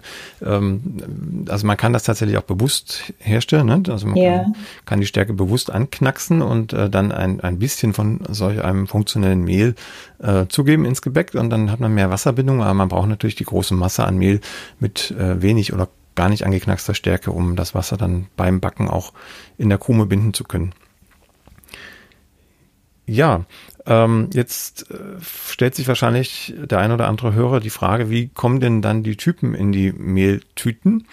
Ähm, jetzt haben wir ja diesen feinsten Anteil weggenommen, ins Silo gepackt und der grobe Teil geht wieder zurück auf die nächsten Walzenstühle. Da sind dann die Weizen vermutlich enger gestellt und die Riffelung wird auch anders aussehen. Ähm, wie, wie komme ich denn jetzt äh, zu Mehltype 550 oder 1050 beim Weizen? Das ist so, man muss sich vorstellen, dass im vorderen Bereich, also wir haben ja insgesamt, äh, wir haben also eine durchgehende Mühle mit 16 Vermahlungsschritten und mh, hm, man muss sich das so vorstellen, dass in den vorderen äh, Malungen einfach wirklich die hellsten Mehle einfach anfallen. Das ist natürlich klar, da wird einfach, sage ich mal, das Korninnere, einfach der Mehlkern, der wird einfach abgesiebt und man muss sich das so vorstellen, dass man sich wirklich eher so von innen nach, innen nach außen einfach arbeitet. Also wir holen jetzt einfach innen schon mal das Mehl raus. Weil das lockerer, und, äh, lockerer drin steckt im Mehlkörper? Fällt das erst raus oder? Ja, das ist ja so. Also man äh, bricht ja, sage ich mal, das, das Korn auf und dann hat man, sage ich mal, wenn man jetzt vielleicht auch selber mal was durchschotet, dann ist ja so, dass also die Kleie, die haftet ja so ein bisschen stärker aneinander. Das heißt also, man hat eher so ein bisschen gröbere äh, Schalenteile drin und wenn mhm. man sagt, die man bricht dann einfach, sage ich mal, die Mehlkörper auf, dann hat man ja eigentlich wie so kleine Grießteilchen. Und äh, sage mal, diese Grießteilchen, das ist ja nichts anderes als wirklich, wenn man das jetzt noch weiter, weiter zerkleinert, ist es ja wie feines Mehl. Mhm. Und ähm, man versucht halt dann, sage ich mal, wirklich erstmal diese diese kleinen Mehlteilchen, diese äh, Grießteilchen äh, einfach erstmal äh, rauszuziehen und irgendwie man versucht halt, sage ich mal, diese Schale nicht äh, zu stark zu zerkleinern oder zu verletzen, weil es ist dann so, dass je mehr ich diese Schale einfach, sage ich mal, im Malungsprozess ähm, einfach beanspruche, dann wird die auch klein und läuft dann, sage ich mal, für die automatische auch in den Mehlsieb äh, einfach durch. Und das mhm. ist, sage ich mal, so ein bisschen auch die, die Kunst ähm, des Müllers hier in, in dem Verarbeitungs- oder in dem Mahlprozess, sage ich mal, das so hinzubringen, dass man halt, sage ich mal, schonend erstmal diese Schale äh, durch diese verschiedenen Malschritte einfach ähm, ähm, abtrennt. Und ähm, genau, und dann ist es sage ich mal, durch, durch wiederholten Malen, man hat ja dann schon das helle Mehl einfach weggezogen. Dann bleibt natürlich irgendwann mal kein Mehl mehr da, aber wenn ich mich von innen nach außen arbeite, bleibt da letztendlich dann irgendwann mal nur die Schale oder sage ich mal die äußeren Wandschichten einfach übrig, übrig. Und da ist es so, dass äh, da natürlich erst, sage ich mal, in dem hinteren Malungsbereich äh, erst die dunkleren Typen einfach anfallen. Das heißt, äh, ich kann das mit verschiedenen Sachen einfach steuern, indem dass ich sage, ich äh, ähm, ich äh, ich klappe dann, sage ich mal, also ich, wir haben ja so diesen Rohrbau, wo man auch so flexibel auch was umklappen kann, wo natürlich irgendwo vielleicht dunkle Mehle noch mehr durchgemahlen werden. Man kann aber auch diese dunklen Mehle auch schon irgendwie dazu klappen, dass man dann auch irgendwie hier, äh, sage ich mal, dunkles Mehl schon erhalten kann. Oder man kann das damit erreichen, wenn man halt einfach die, die Walzenstühle ein bisschen enger führt und, äh, sage ich mal, einfach mehr, mehr Malbeanspruchung von den dunkleren Mehlteilchen äh, hat. Also man nennt das, sage ich mal, das, die, diese hinteren Malungen nennen sich auch Malungen, weil das ist so, so ein Zwischending zwischen feiner Schale und auch irgendwie ist da noch Mehl drin. Und wenn man das natürlich, sage ich mal, noch feiner malt, dann hat man das auch im Mehl mit drin. Und dadurch erhöht sich natürlich auch der äh, Asche beziehungsweise der, äh, die, sagen wir, die, die Typenzahl dann. Also die Typenzahl mhm. gibt ja letztendlich ja nur den Mineralstoffgehalt vom Mehl an und die Mineralien kommen ja, sag ich mal, einfach aus der, aus der Schale, die auch wieder letztendlich, sag ich mal, die Helligkeit oder auch die Farbe vom, vom Mehl eben ausmacht. Und das heißt also beim, beim Vergleich zum 405er zum normalen Haushaltsmehl sind da, sag ich mal, beim 550 einfach noch mehr Randschichten mit dabei und ganz deutlich wird sie eigentlich eher beim 1050, das so ein bisschen ähm, ja rötlich, äh, gräulich ausschaut. Da sind, sage ich mal, wirklich so richtige Randschichten zwischen oder Zwischenschichten zwischen Mehlkern und ähm, Schale, äh, sagen wir so, sind so Zwischenschichten eben mit dabei. Das ist also wirklich keine, keine reine Kleie, ähm, sondern die, die richtige Kleie, die ist ja nur beim Vollkornmehl einfach mit dabei. Ja. Genau. Ähm, jetzt ist Vollkorn schon wieder so ein spannendes Thema. Ähm, ich erkläre in, in Kursen immer, wenn es um Mehlvermahlung geht, dass in einer normalen Mühle, und das seid ihr ja, wie fast alle anderen Mühlen auch, also die mit Walzenstühlen arbeiten, ähm, dass in einer normalen Mühle das Korn erstmal komplett auseinander, auseinandergepflückt wird. Das meine ich gar nicht negativ, sondern das ist halt so. Ne? Ähm, und am Ende, wenn man Vollkorn haben möchte, gibt man einfach alles wieder zusammen. Ist das äh, einigermaßen richtig ausgedrückt oder habe ich es zu stark vereinfacht? Nee, das stimmt, das stimmt so, Lutz. Ähm, es ist im Endeffekt technisch ja im Endeffekt gar nicht anders möglich dann. Also das heißt, ich muss das ja erstmal fein malen, um das irgendwie, äh, sage ich mal, so fein einfach zu bringen. Weil es gibt natürlich schon auch andere Möglichkeiten, ob es jetzt irgendwie Steinmühlen sind oder Lechnermühle gibt's noch oder, oder auch wenn man eine Haushaltsmühle zu Hause hat, man bringt es halt mit anderen Maltechniken gar nicht so fein, als wie einfach, wenn ich jetzt auf der Mühle mein Vollkornmehl male, weil ich, sage ich mal, einfach diese, diese Mehlteilchen, äh, oder das heißt jetzt irgendwie auch was noch Grieße oder Dunste sind, die kann ich natürlich auf der Mühle noch feiner malen und das kann ich natürlich ja mit äh, einer Malmaschine, die irgendwie nur einmal kurz das Korn durchmalt, äh, die kann das, sag ich mal, nie so fein malen wie, äh, wie jetzt eben halt die Vollkornmehle, die jetzt eben aus der, äh, von der Mühle stammen. Mhm.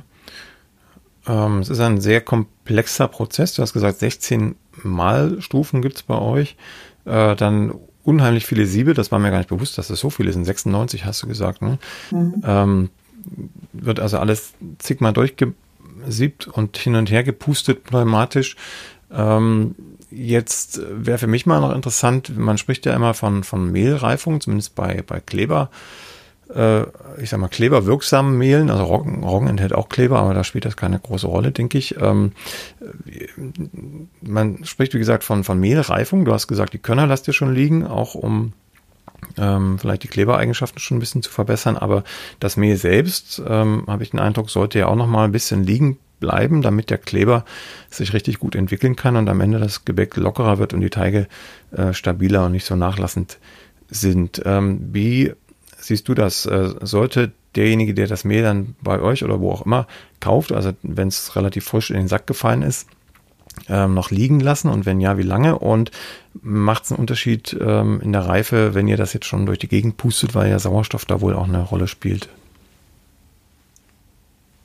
Genau, es ist jetzt auf jeden Fall so, dass unsere Mehle sind dann schon abgelagert dann. Also das ist so, dass wir, klar, wir malen alles sehr frisch und aktuell, äh, aber bis letztendlich das Mehl jetzt äh, zum Verbraucher kommt, ist ja, sagen wir, mindestens schon ein paar Tage alt und von daher sind unsere Mehle in Anführungszeichen schon abgelagert. Also das ist jetzt vielleicht schon, dass manche empfehlen dann äh, ganz frisch gemahlenes, äh, ganz helles Mehl doch irgendwie eine Woche irgendwie nachreifen äh, zu lassen. Aber du musst jetzt einfach wirklich vielleicht dazu sagen, bis das letztendlich beim Verbraucher äh, landet, das Mehl, äh, ist es mit Sicherheit dann schon zwischen drei und, und sieben Tage alt dann, wo man einfach wirklich schon sagen kann, dann ist eine gewisse Nachreifung hat auf jeden Fall schon stattgefunden. Das denke ich kommt halt da, sage ich mal, äh, zustande, weil natürlich durch diesen Herstellungs Prozess hier irgendwo alles auch ein bisschen aufgewirbelt ist und äh, das Mehl muss sich halt dann einfach noch ein bisschen, bisschen ausruhen. Ja, also geht es nicht nur beim Teig um die Reife, sondern auch beim Korn und dann am Ende auch beim, beim Mehl. Ähm, ich habe letztens einen ganz spannenden Versuch gemacht mit, ähm, ich weiß gar nicht mehr, was das war. Doch, es war, es war Roggen und, und ein laufender Landweizen. Ähm, die Korngröße des Mehls, die spielt ja eine relativ entscheidende Rolle für das Backergebnis, neben den ganzen anderen Faktoren, die wir ja schon ein bisschen angerissen haben.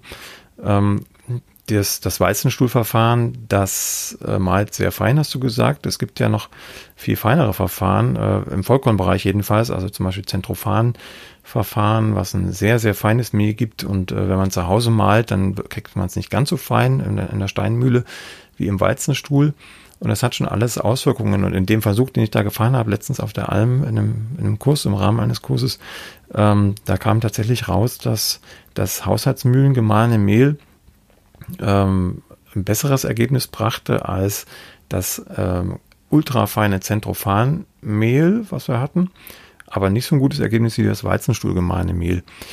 Ähm, das, das deckt sich hoffentlich mit, mit deinen, deinen äh, Erfahrungen oder deinem Wissen, was, was die, die Backwaren am Ende angeht, die aus euren Mehlen entstehen.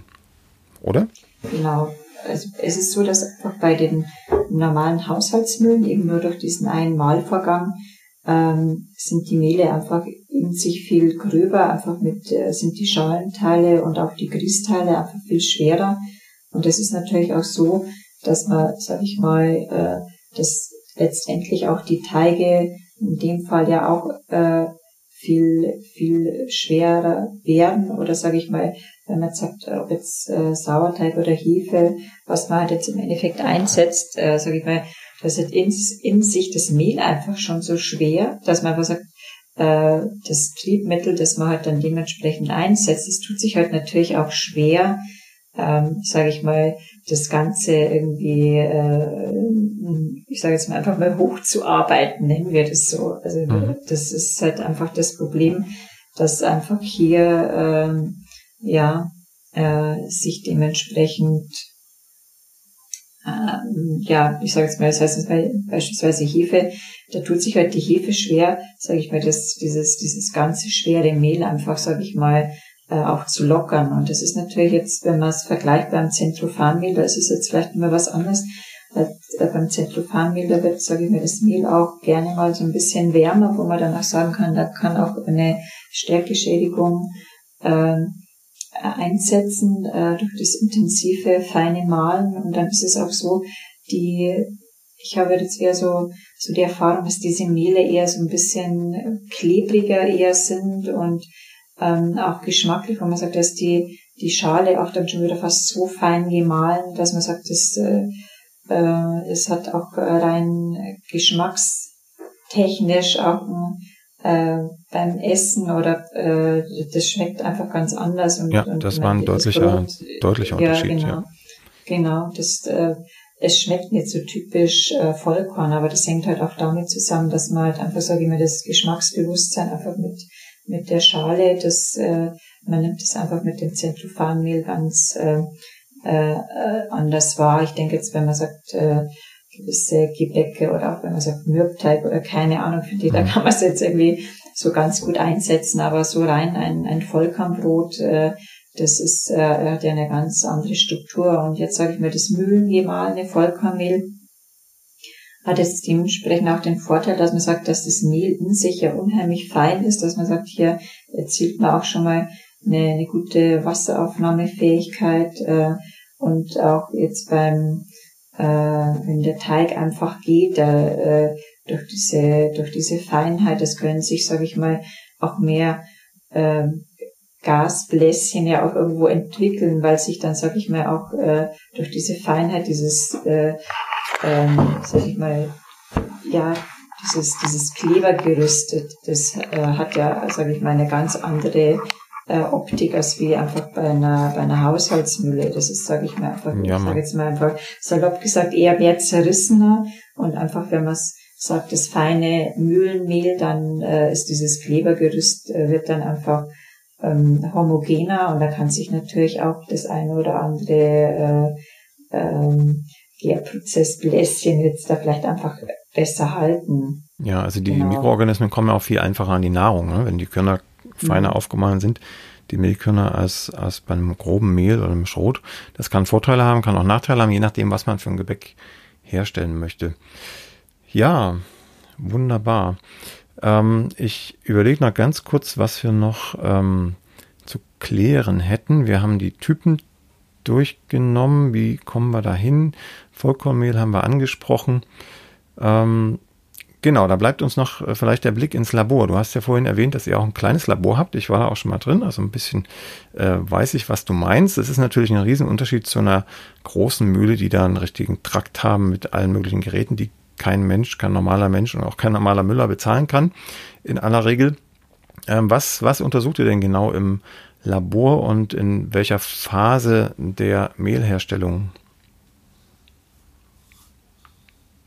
Also wichtig ist, sage ich mal, dass das Labor kommt als erstes zum Einsatz einfach bei der Warenannahme. Also wenn der Landwirt das Getreide liefert, muss ich ja genau, muss ich nochmal kurz vorgreifen, das kommt schon zum Einsatz, wenn einfach der Landwirt einfach seine Vorprobe bringt. Also das ist so, dass die Landwirte auch mit Proben vom Feld einfach schon mal kommen, dass man mal sagen kann, okay, wie, wie sieht's denn generell aus? Ist das Getreide brauchbar? Wie, wie ist die Tendenz? Da haben wir im Endeffekt ganz viel Vormuster einfach schon mal. Da kann man dann, sage ich mal, schon sagen, okay, äh, ist es was äh, für die Mühle, können wir es einsetzen oder nicht? Und dann letztendlich, wenn der Landwirt ankommt, kommt er mit seinem Traktor, mit seinem Anhänger.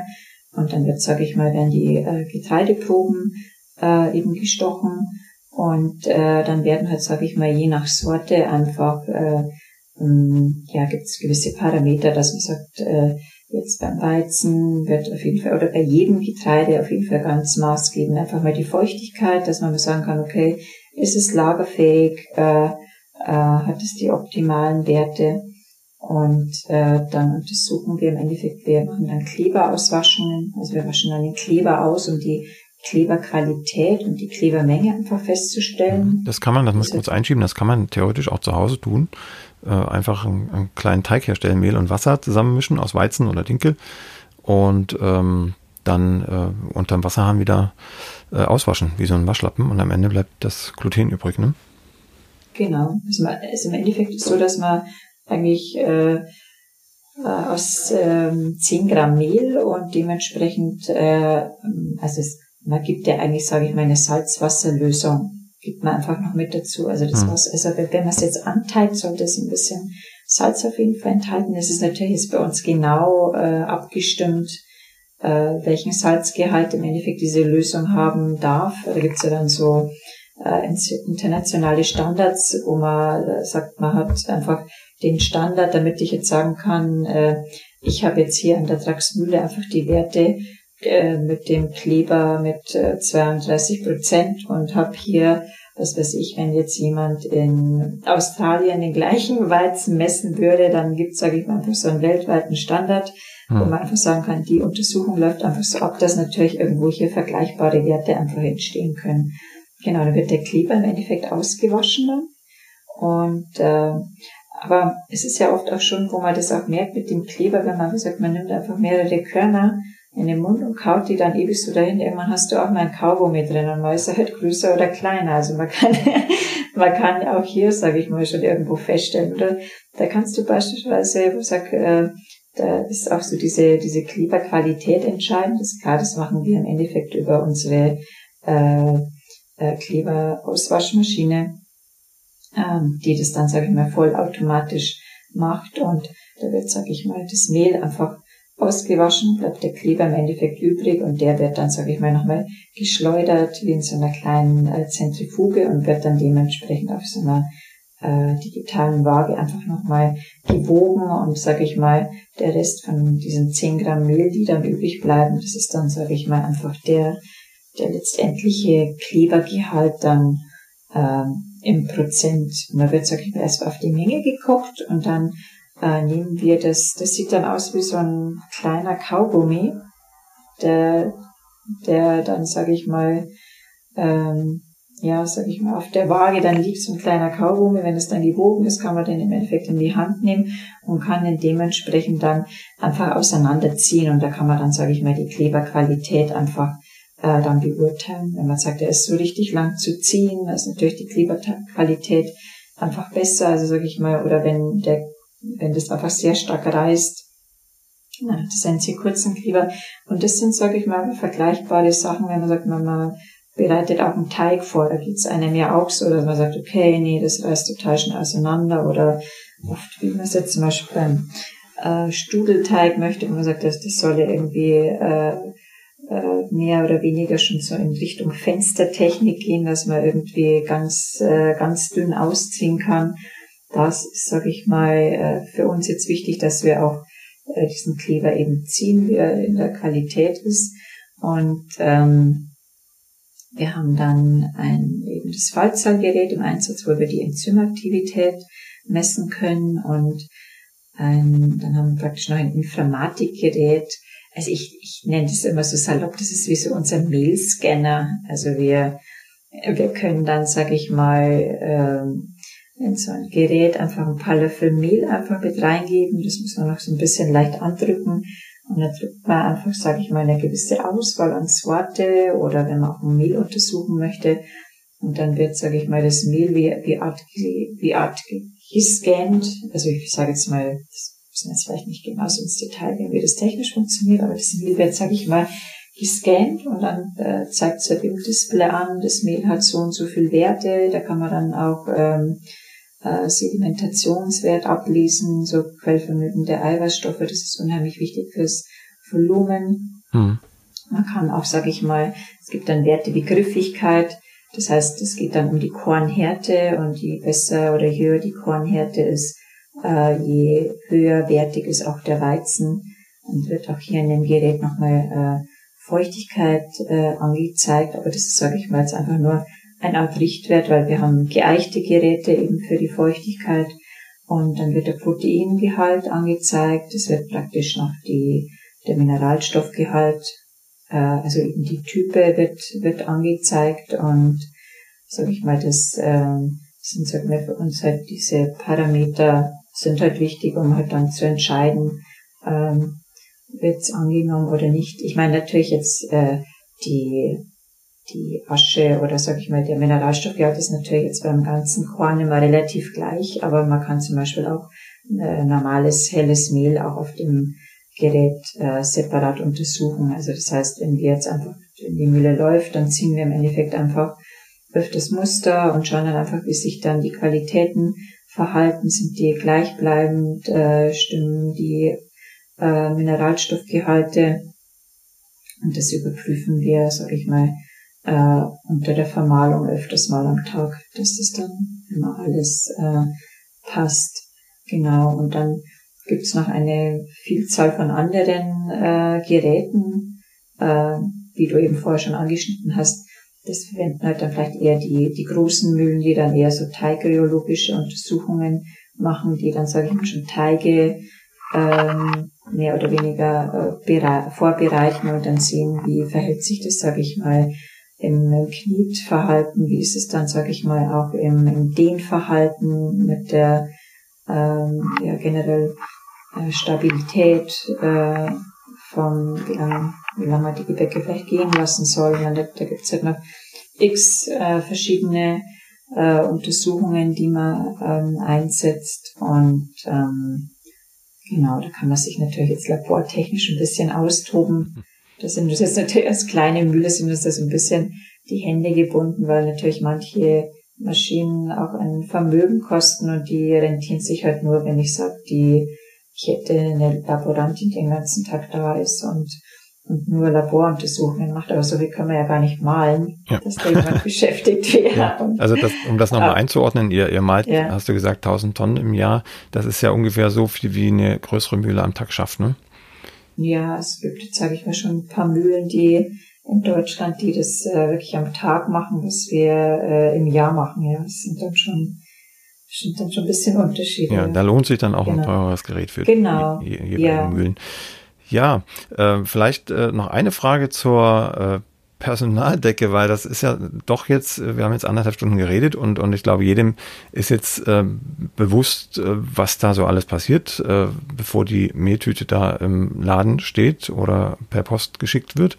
Ähm, das klingt ja nach ziemlich viel Arbeit. Machst du das alles alleine oder hast du äh, andere Müller oder Helferlein im Hintergrund, die dich äh, sozusagen entlasten?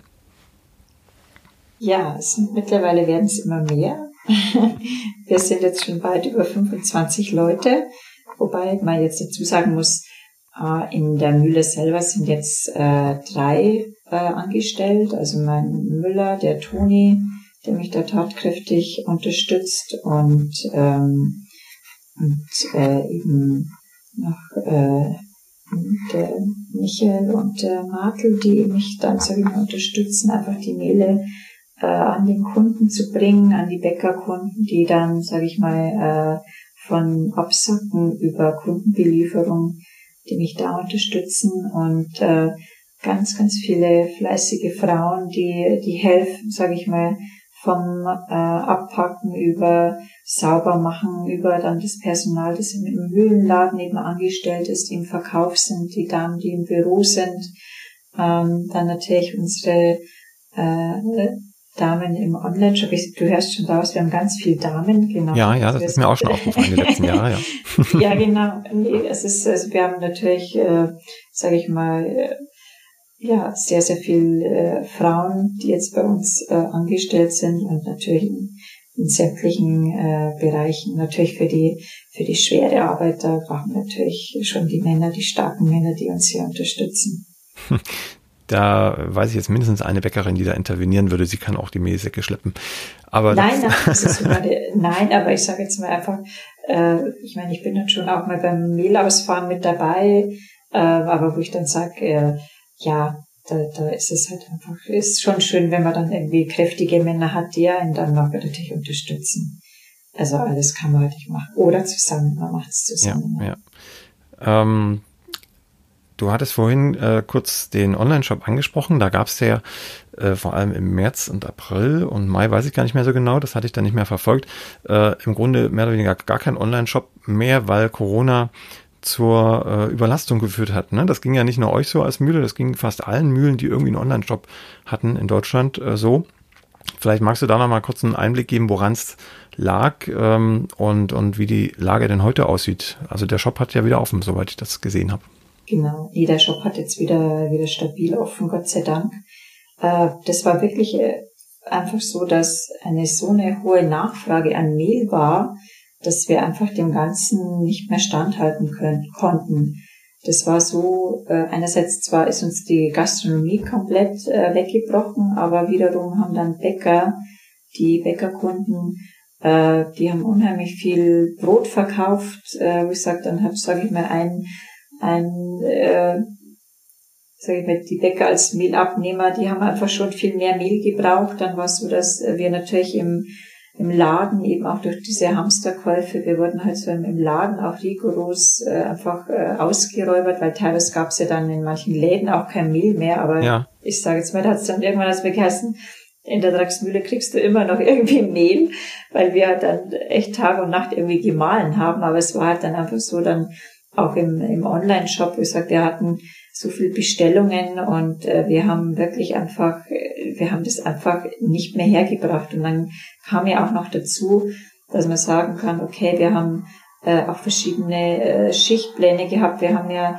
also äh, das war ja auch, wir mussten ja, sage ich mal, auch unsere ganzen äh, Hygiene- und Schutzpläne irgendwie einhalten, dass man sagen kann, okay, dass wir nicht jetzt irgendwie ganz ausfallen, dass der und dann da und da arbeitet. Und das war halt einfach so, wir konnten auch keine neuen Leute einstellen, weil wir gesagt haben, okay, wer weiß ja nicht, bringen die da irgendwas mit rein und dann liegt der ganze Betrieb flach. Und dann mhm. haben wir halt irgendwie äh, Tag und Nacht irgendwie versucht, äh, das Ganze irgendwie zu stemmen. Und ähm, das war halt dann wirklich so, dann, dann mussten wir leider einfach den, den Online-Shop äh, schließen, weil wir dann teilweise äh, so viel Bestellungen bekommen haben, wo wir gesagt haben, so das, das können wir einfach äh, die nächsten Wochen irgendwie äh, gar nicht mehr so wegarbeiten und das einfach irgendwie äh, zuverlässig bearbeiten. Und es war halt einfach wirklich echt das Problem, dass an allen Ecken und Enden wurde irgendwie Mehl gebraucht und ähm, da blieb uns leider nichts äh, anderes übrig, als irgendwie den, den Shop äh, einfach zu schließen. Das tut mir irgendwie echt noch immer unheimlich leid, aber es äh, wir hatten einfach echt keine, keine andere Möglichkeit. Und das ist natürlich auch, wie gesagt, ähm, der, der Mühlenladen, da, da mussten wir dann auch, äh, wir durften ja dann auch nur eine gewisse Anzahl an Leuten in den Laden irgendwie reinlassen und ähm, äh, das war halt äh, alles andere als wie, ja, sag ich mal, es war, es war schon eine anstrengende Zeit und war echt dickes Lob auch an, an meine Mitarbeiter, die äh, wirklich äh, ganz viel da waren und, und wir versucht haben, dass wir das irgendwie äh, einfach geschafft haben, dass jeder nochmal irgendwo ein, ein Mail einfach bekommen hat. Und äh, ja, ich, ich selber habe jetzt ehrlich gesagt äh, äh, auch mindestens zwei Monate nur durchgearbeitet und sonntags die Mühle laufen lassen, dass wir einfach auch das, das Mehl irgendwie für, für Online-Shop und ähm, für den Laden einfach ähm, herbekommen, ja. Und jetzt hat sich das Gott sei Dank wieder ein bisschen, oder ich sage jetzt mal, einfach wieder normalisiert. Mhm. Also ja. das ist jetzt wieder Gott sei Dank alles zu schaffen. Und man muss schon aber schon dazu sagen, dass nach wie vor die Leute äh, wirklich einfach viel beim selber gebacken, beim selber backen einfach geblieben sind. Und äh, ja, und uns freut es natürlich, dass dann die die Kunden da auf uns zurückgreifen und dann die Mehle einfach bei uns bestellen oder bei uns oder auch kaufen im Laden. Ist schon ja. schön und vor allem, ja, wir haben, wir haben natürlich auch, ja, Leute, die, die sich dann echt so in der, in der heißen Phase dann echt äh, bedankt haben, so Gott sei Dank haben wir sie hier als Mühle einfach noch da, weil sie wüssten eigentlich jetzt gar nicht, wo sie noch irgendwie Mehl kaufen können, weil die Regale waren leer in den Supermärkten und es gibt ja im Endeffekt nicht mehr so viel Mühlen und von daher glaube ich, ist es schon irgendwie wichtig, die Mühle vor Ort einfach zu, zu unterstützen, weil sie, denke ich, jetzt schon auch so in so einer Zeit so wirklich ein Garant einfach für ja Lebensmittel, ja, ich möchte sagen Lebensmittelsicherheit, aber gesagt, wo geht man denn sonst hin? Weil ich sage einmal, wenn keiner irgendwo mehr produziert vor Ort, äh, du kannst also sagen, ich, ich fahre jetzt 300 Kilometer weiter, wo vielleicht dann die nächste Mühle ist. Also von daher ist es schon irgendwo vielleicht auch wichtig, äh, die Mühlen vor Ort einfach wirklich äh, zu unterstützen. Ja, und das geht ja den Mühlen genauso wie den Bäckern. Ne? Wenn man hat jetzt die Wahl, das im, im Supermarkt, im Discounter zu kaufen oder ähm, anderswo im, im Backshop oder man geht halt noch zum alteingesessenen Handwerksbäcker, so er noch so bäckt, wie man das möchte. Ist ja auch nicht mehr immer der Fall, aber ich glaube, in deiner Gegend um die Mühle herum, deine Kunden, die sind da schon noch ähm, auf einem richtigen Weg, ne? Wenn ich das richtig verstanden ja. habe.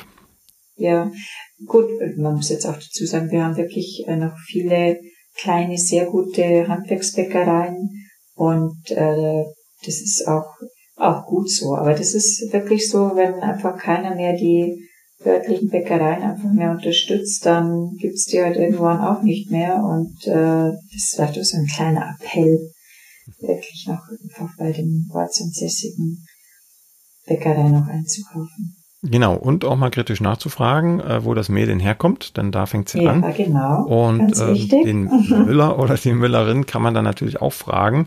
Äh, ich hoffe, dass du jetzt nicht mit tausend E-Mails bombardiert wirst, aber äh, zumindest kann man, kann man den, den eingesessenen Müller oder Müllerin tatsächlich mal fragen, äh, wer baut denn das Mehl an, welche Sorten sind denn da vielleicht vermahlen, hat sich was geändert, so wie ich das ja auch gerade gefragt habe, ne, im Vergleich zum letzten Jahr ähm, mit der Ernte. Ähm, da, da kriegt man ein bisschen besseres Gefühl und man kriegt vor allem, äh, das ist eher was Psychologisches, äh, auch ein gutes Gefühl, wenn man das eigene Brot dann isst, weil man genau weiß, wo denn das Mehl überhaupt herkommt und wo es gewachsen ist, das Getreide zu dem Brot.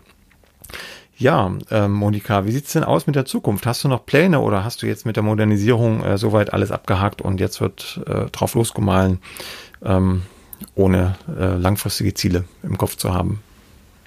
Hm, du weißt, bei uns ist nie Stillstand. Also bei uns ist immer irgendwo eine Baustelle.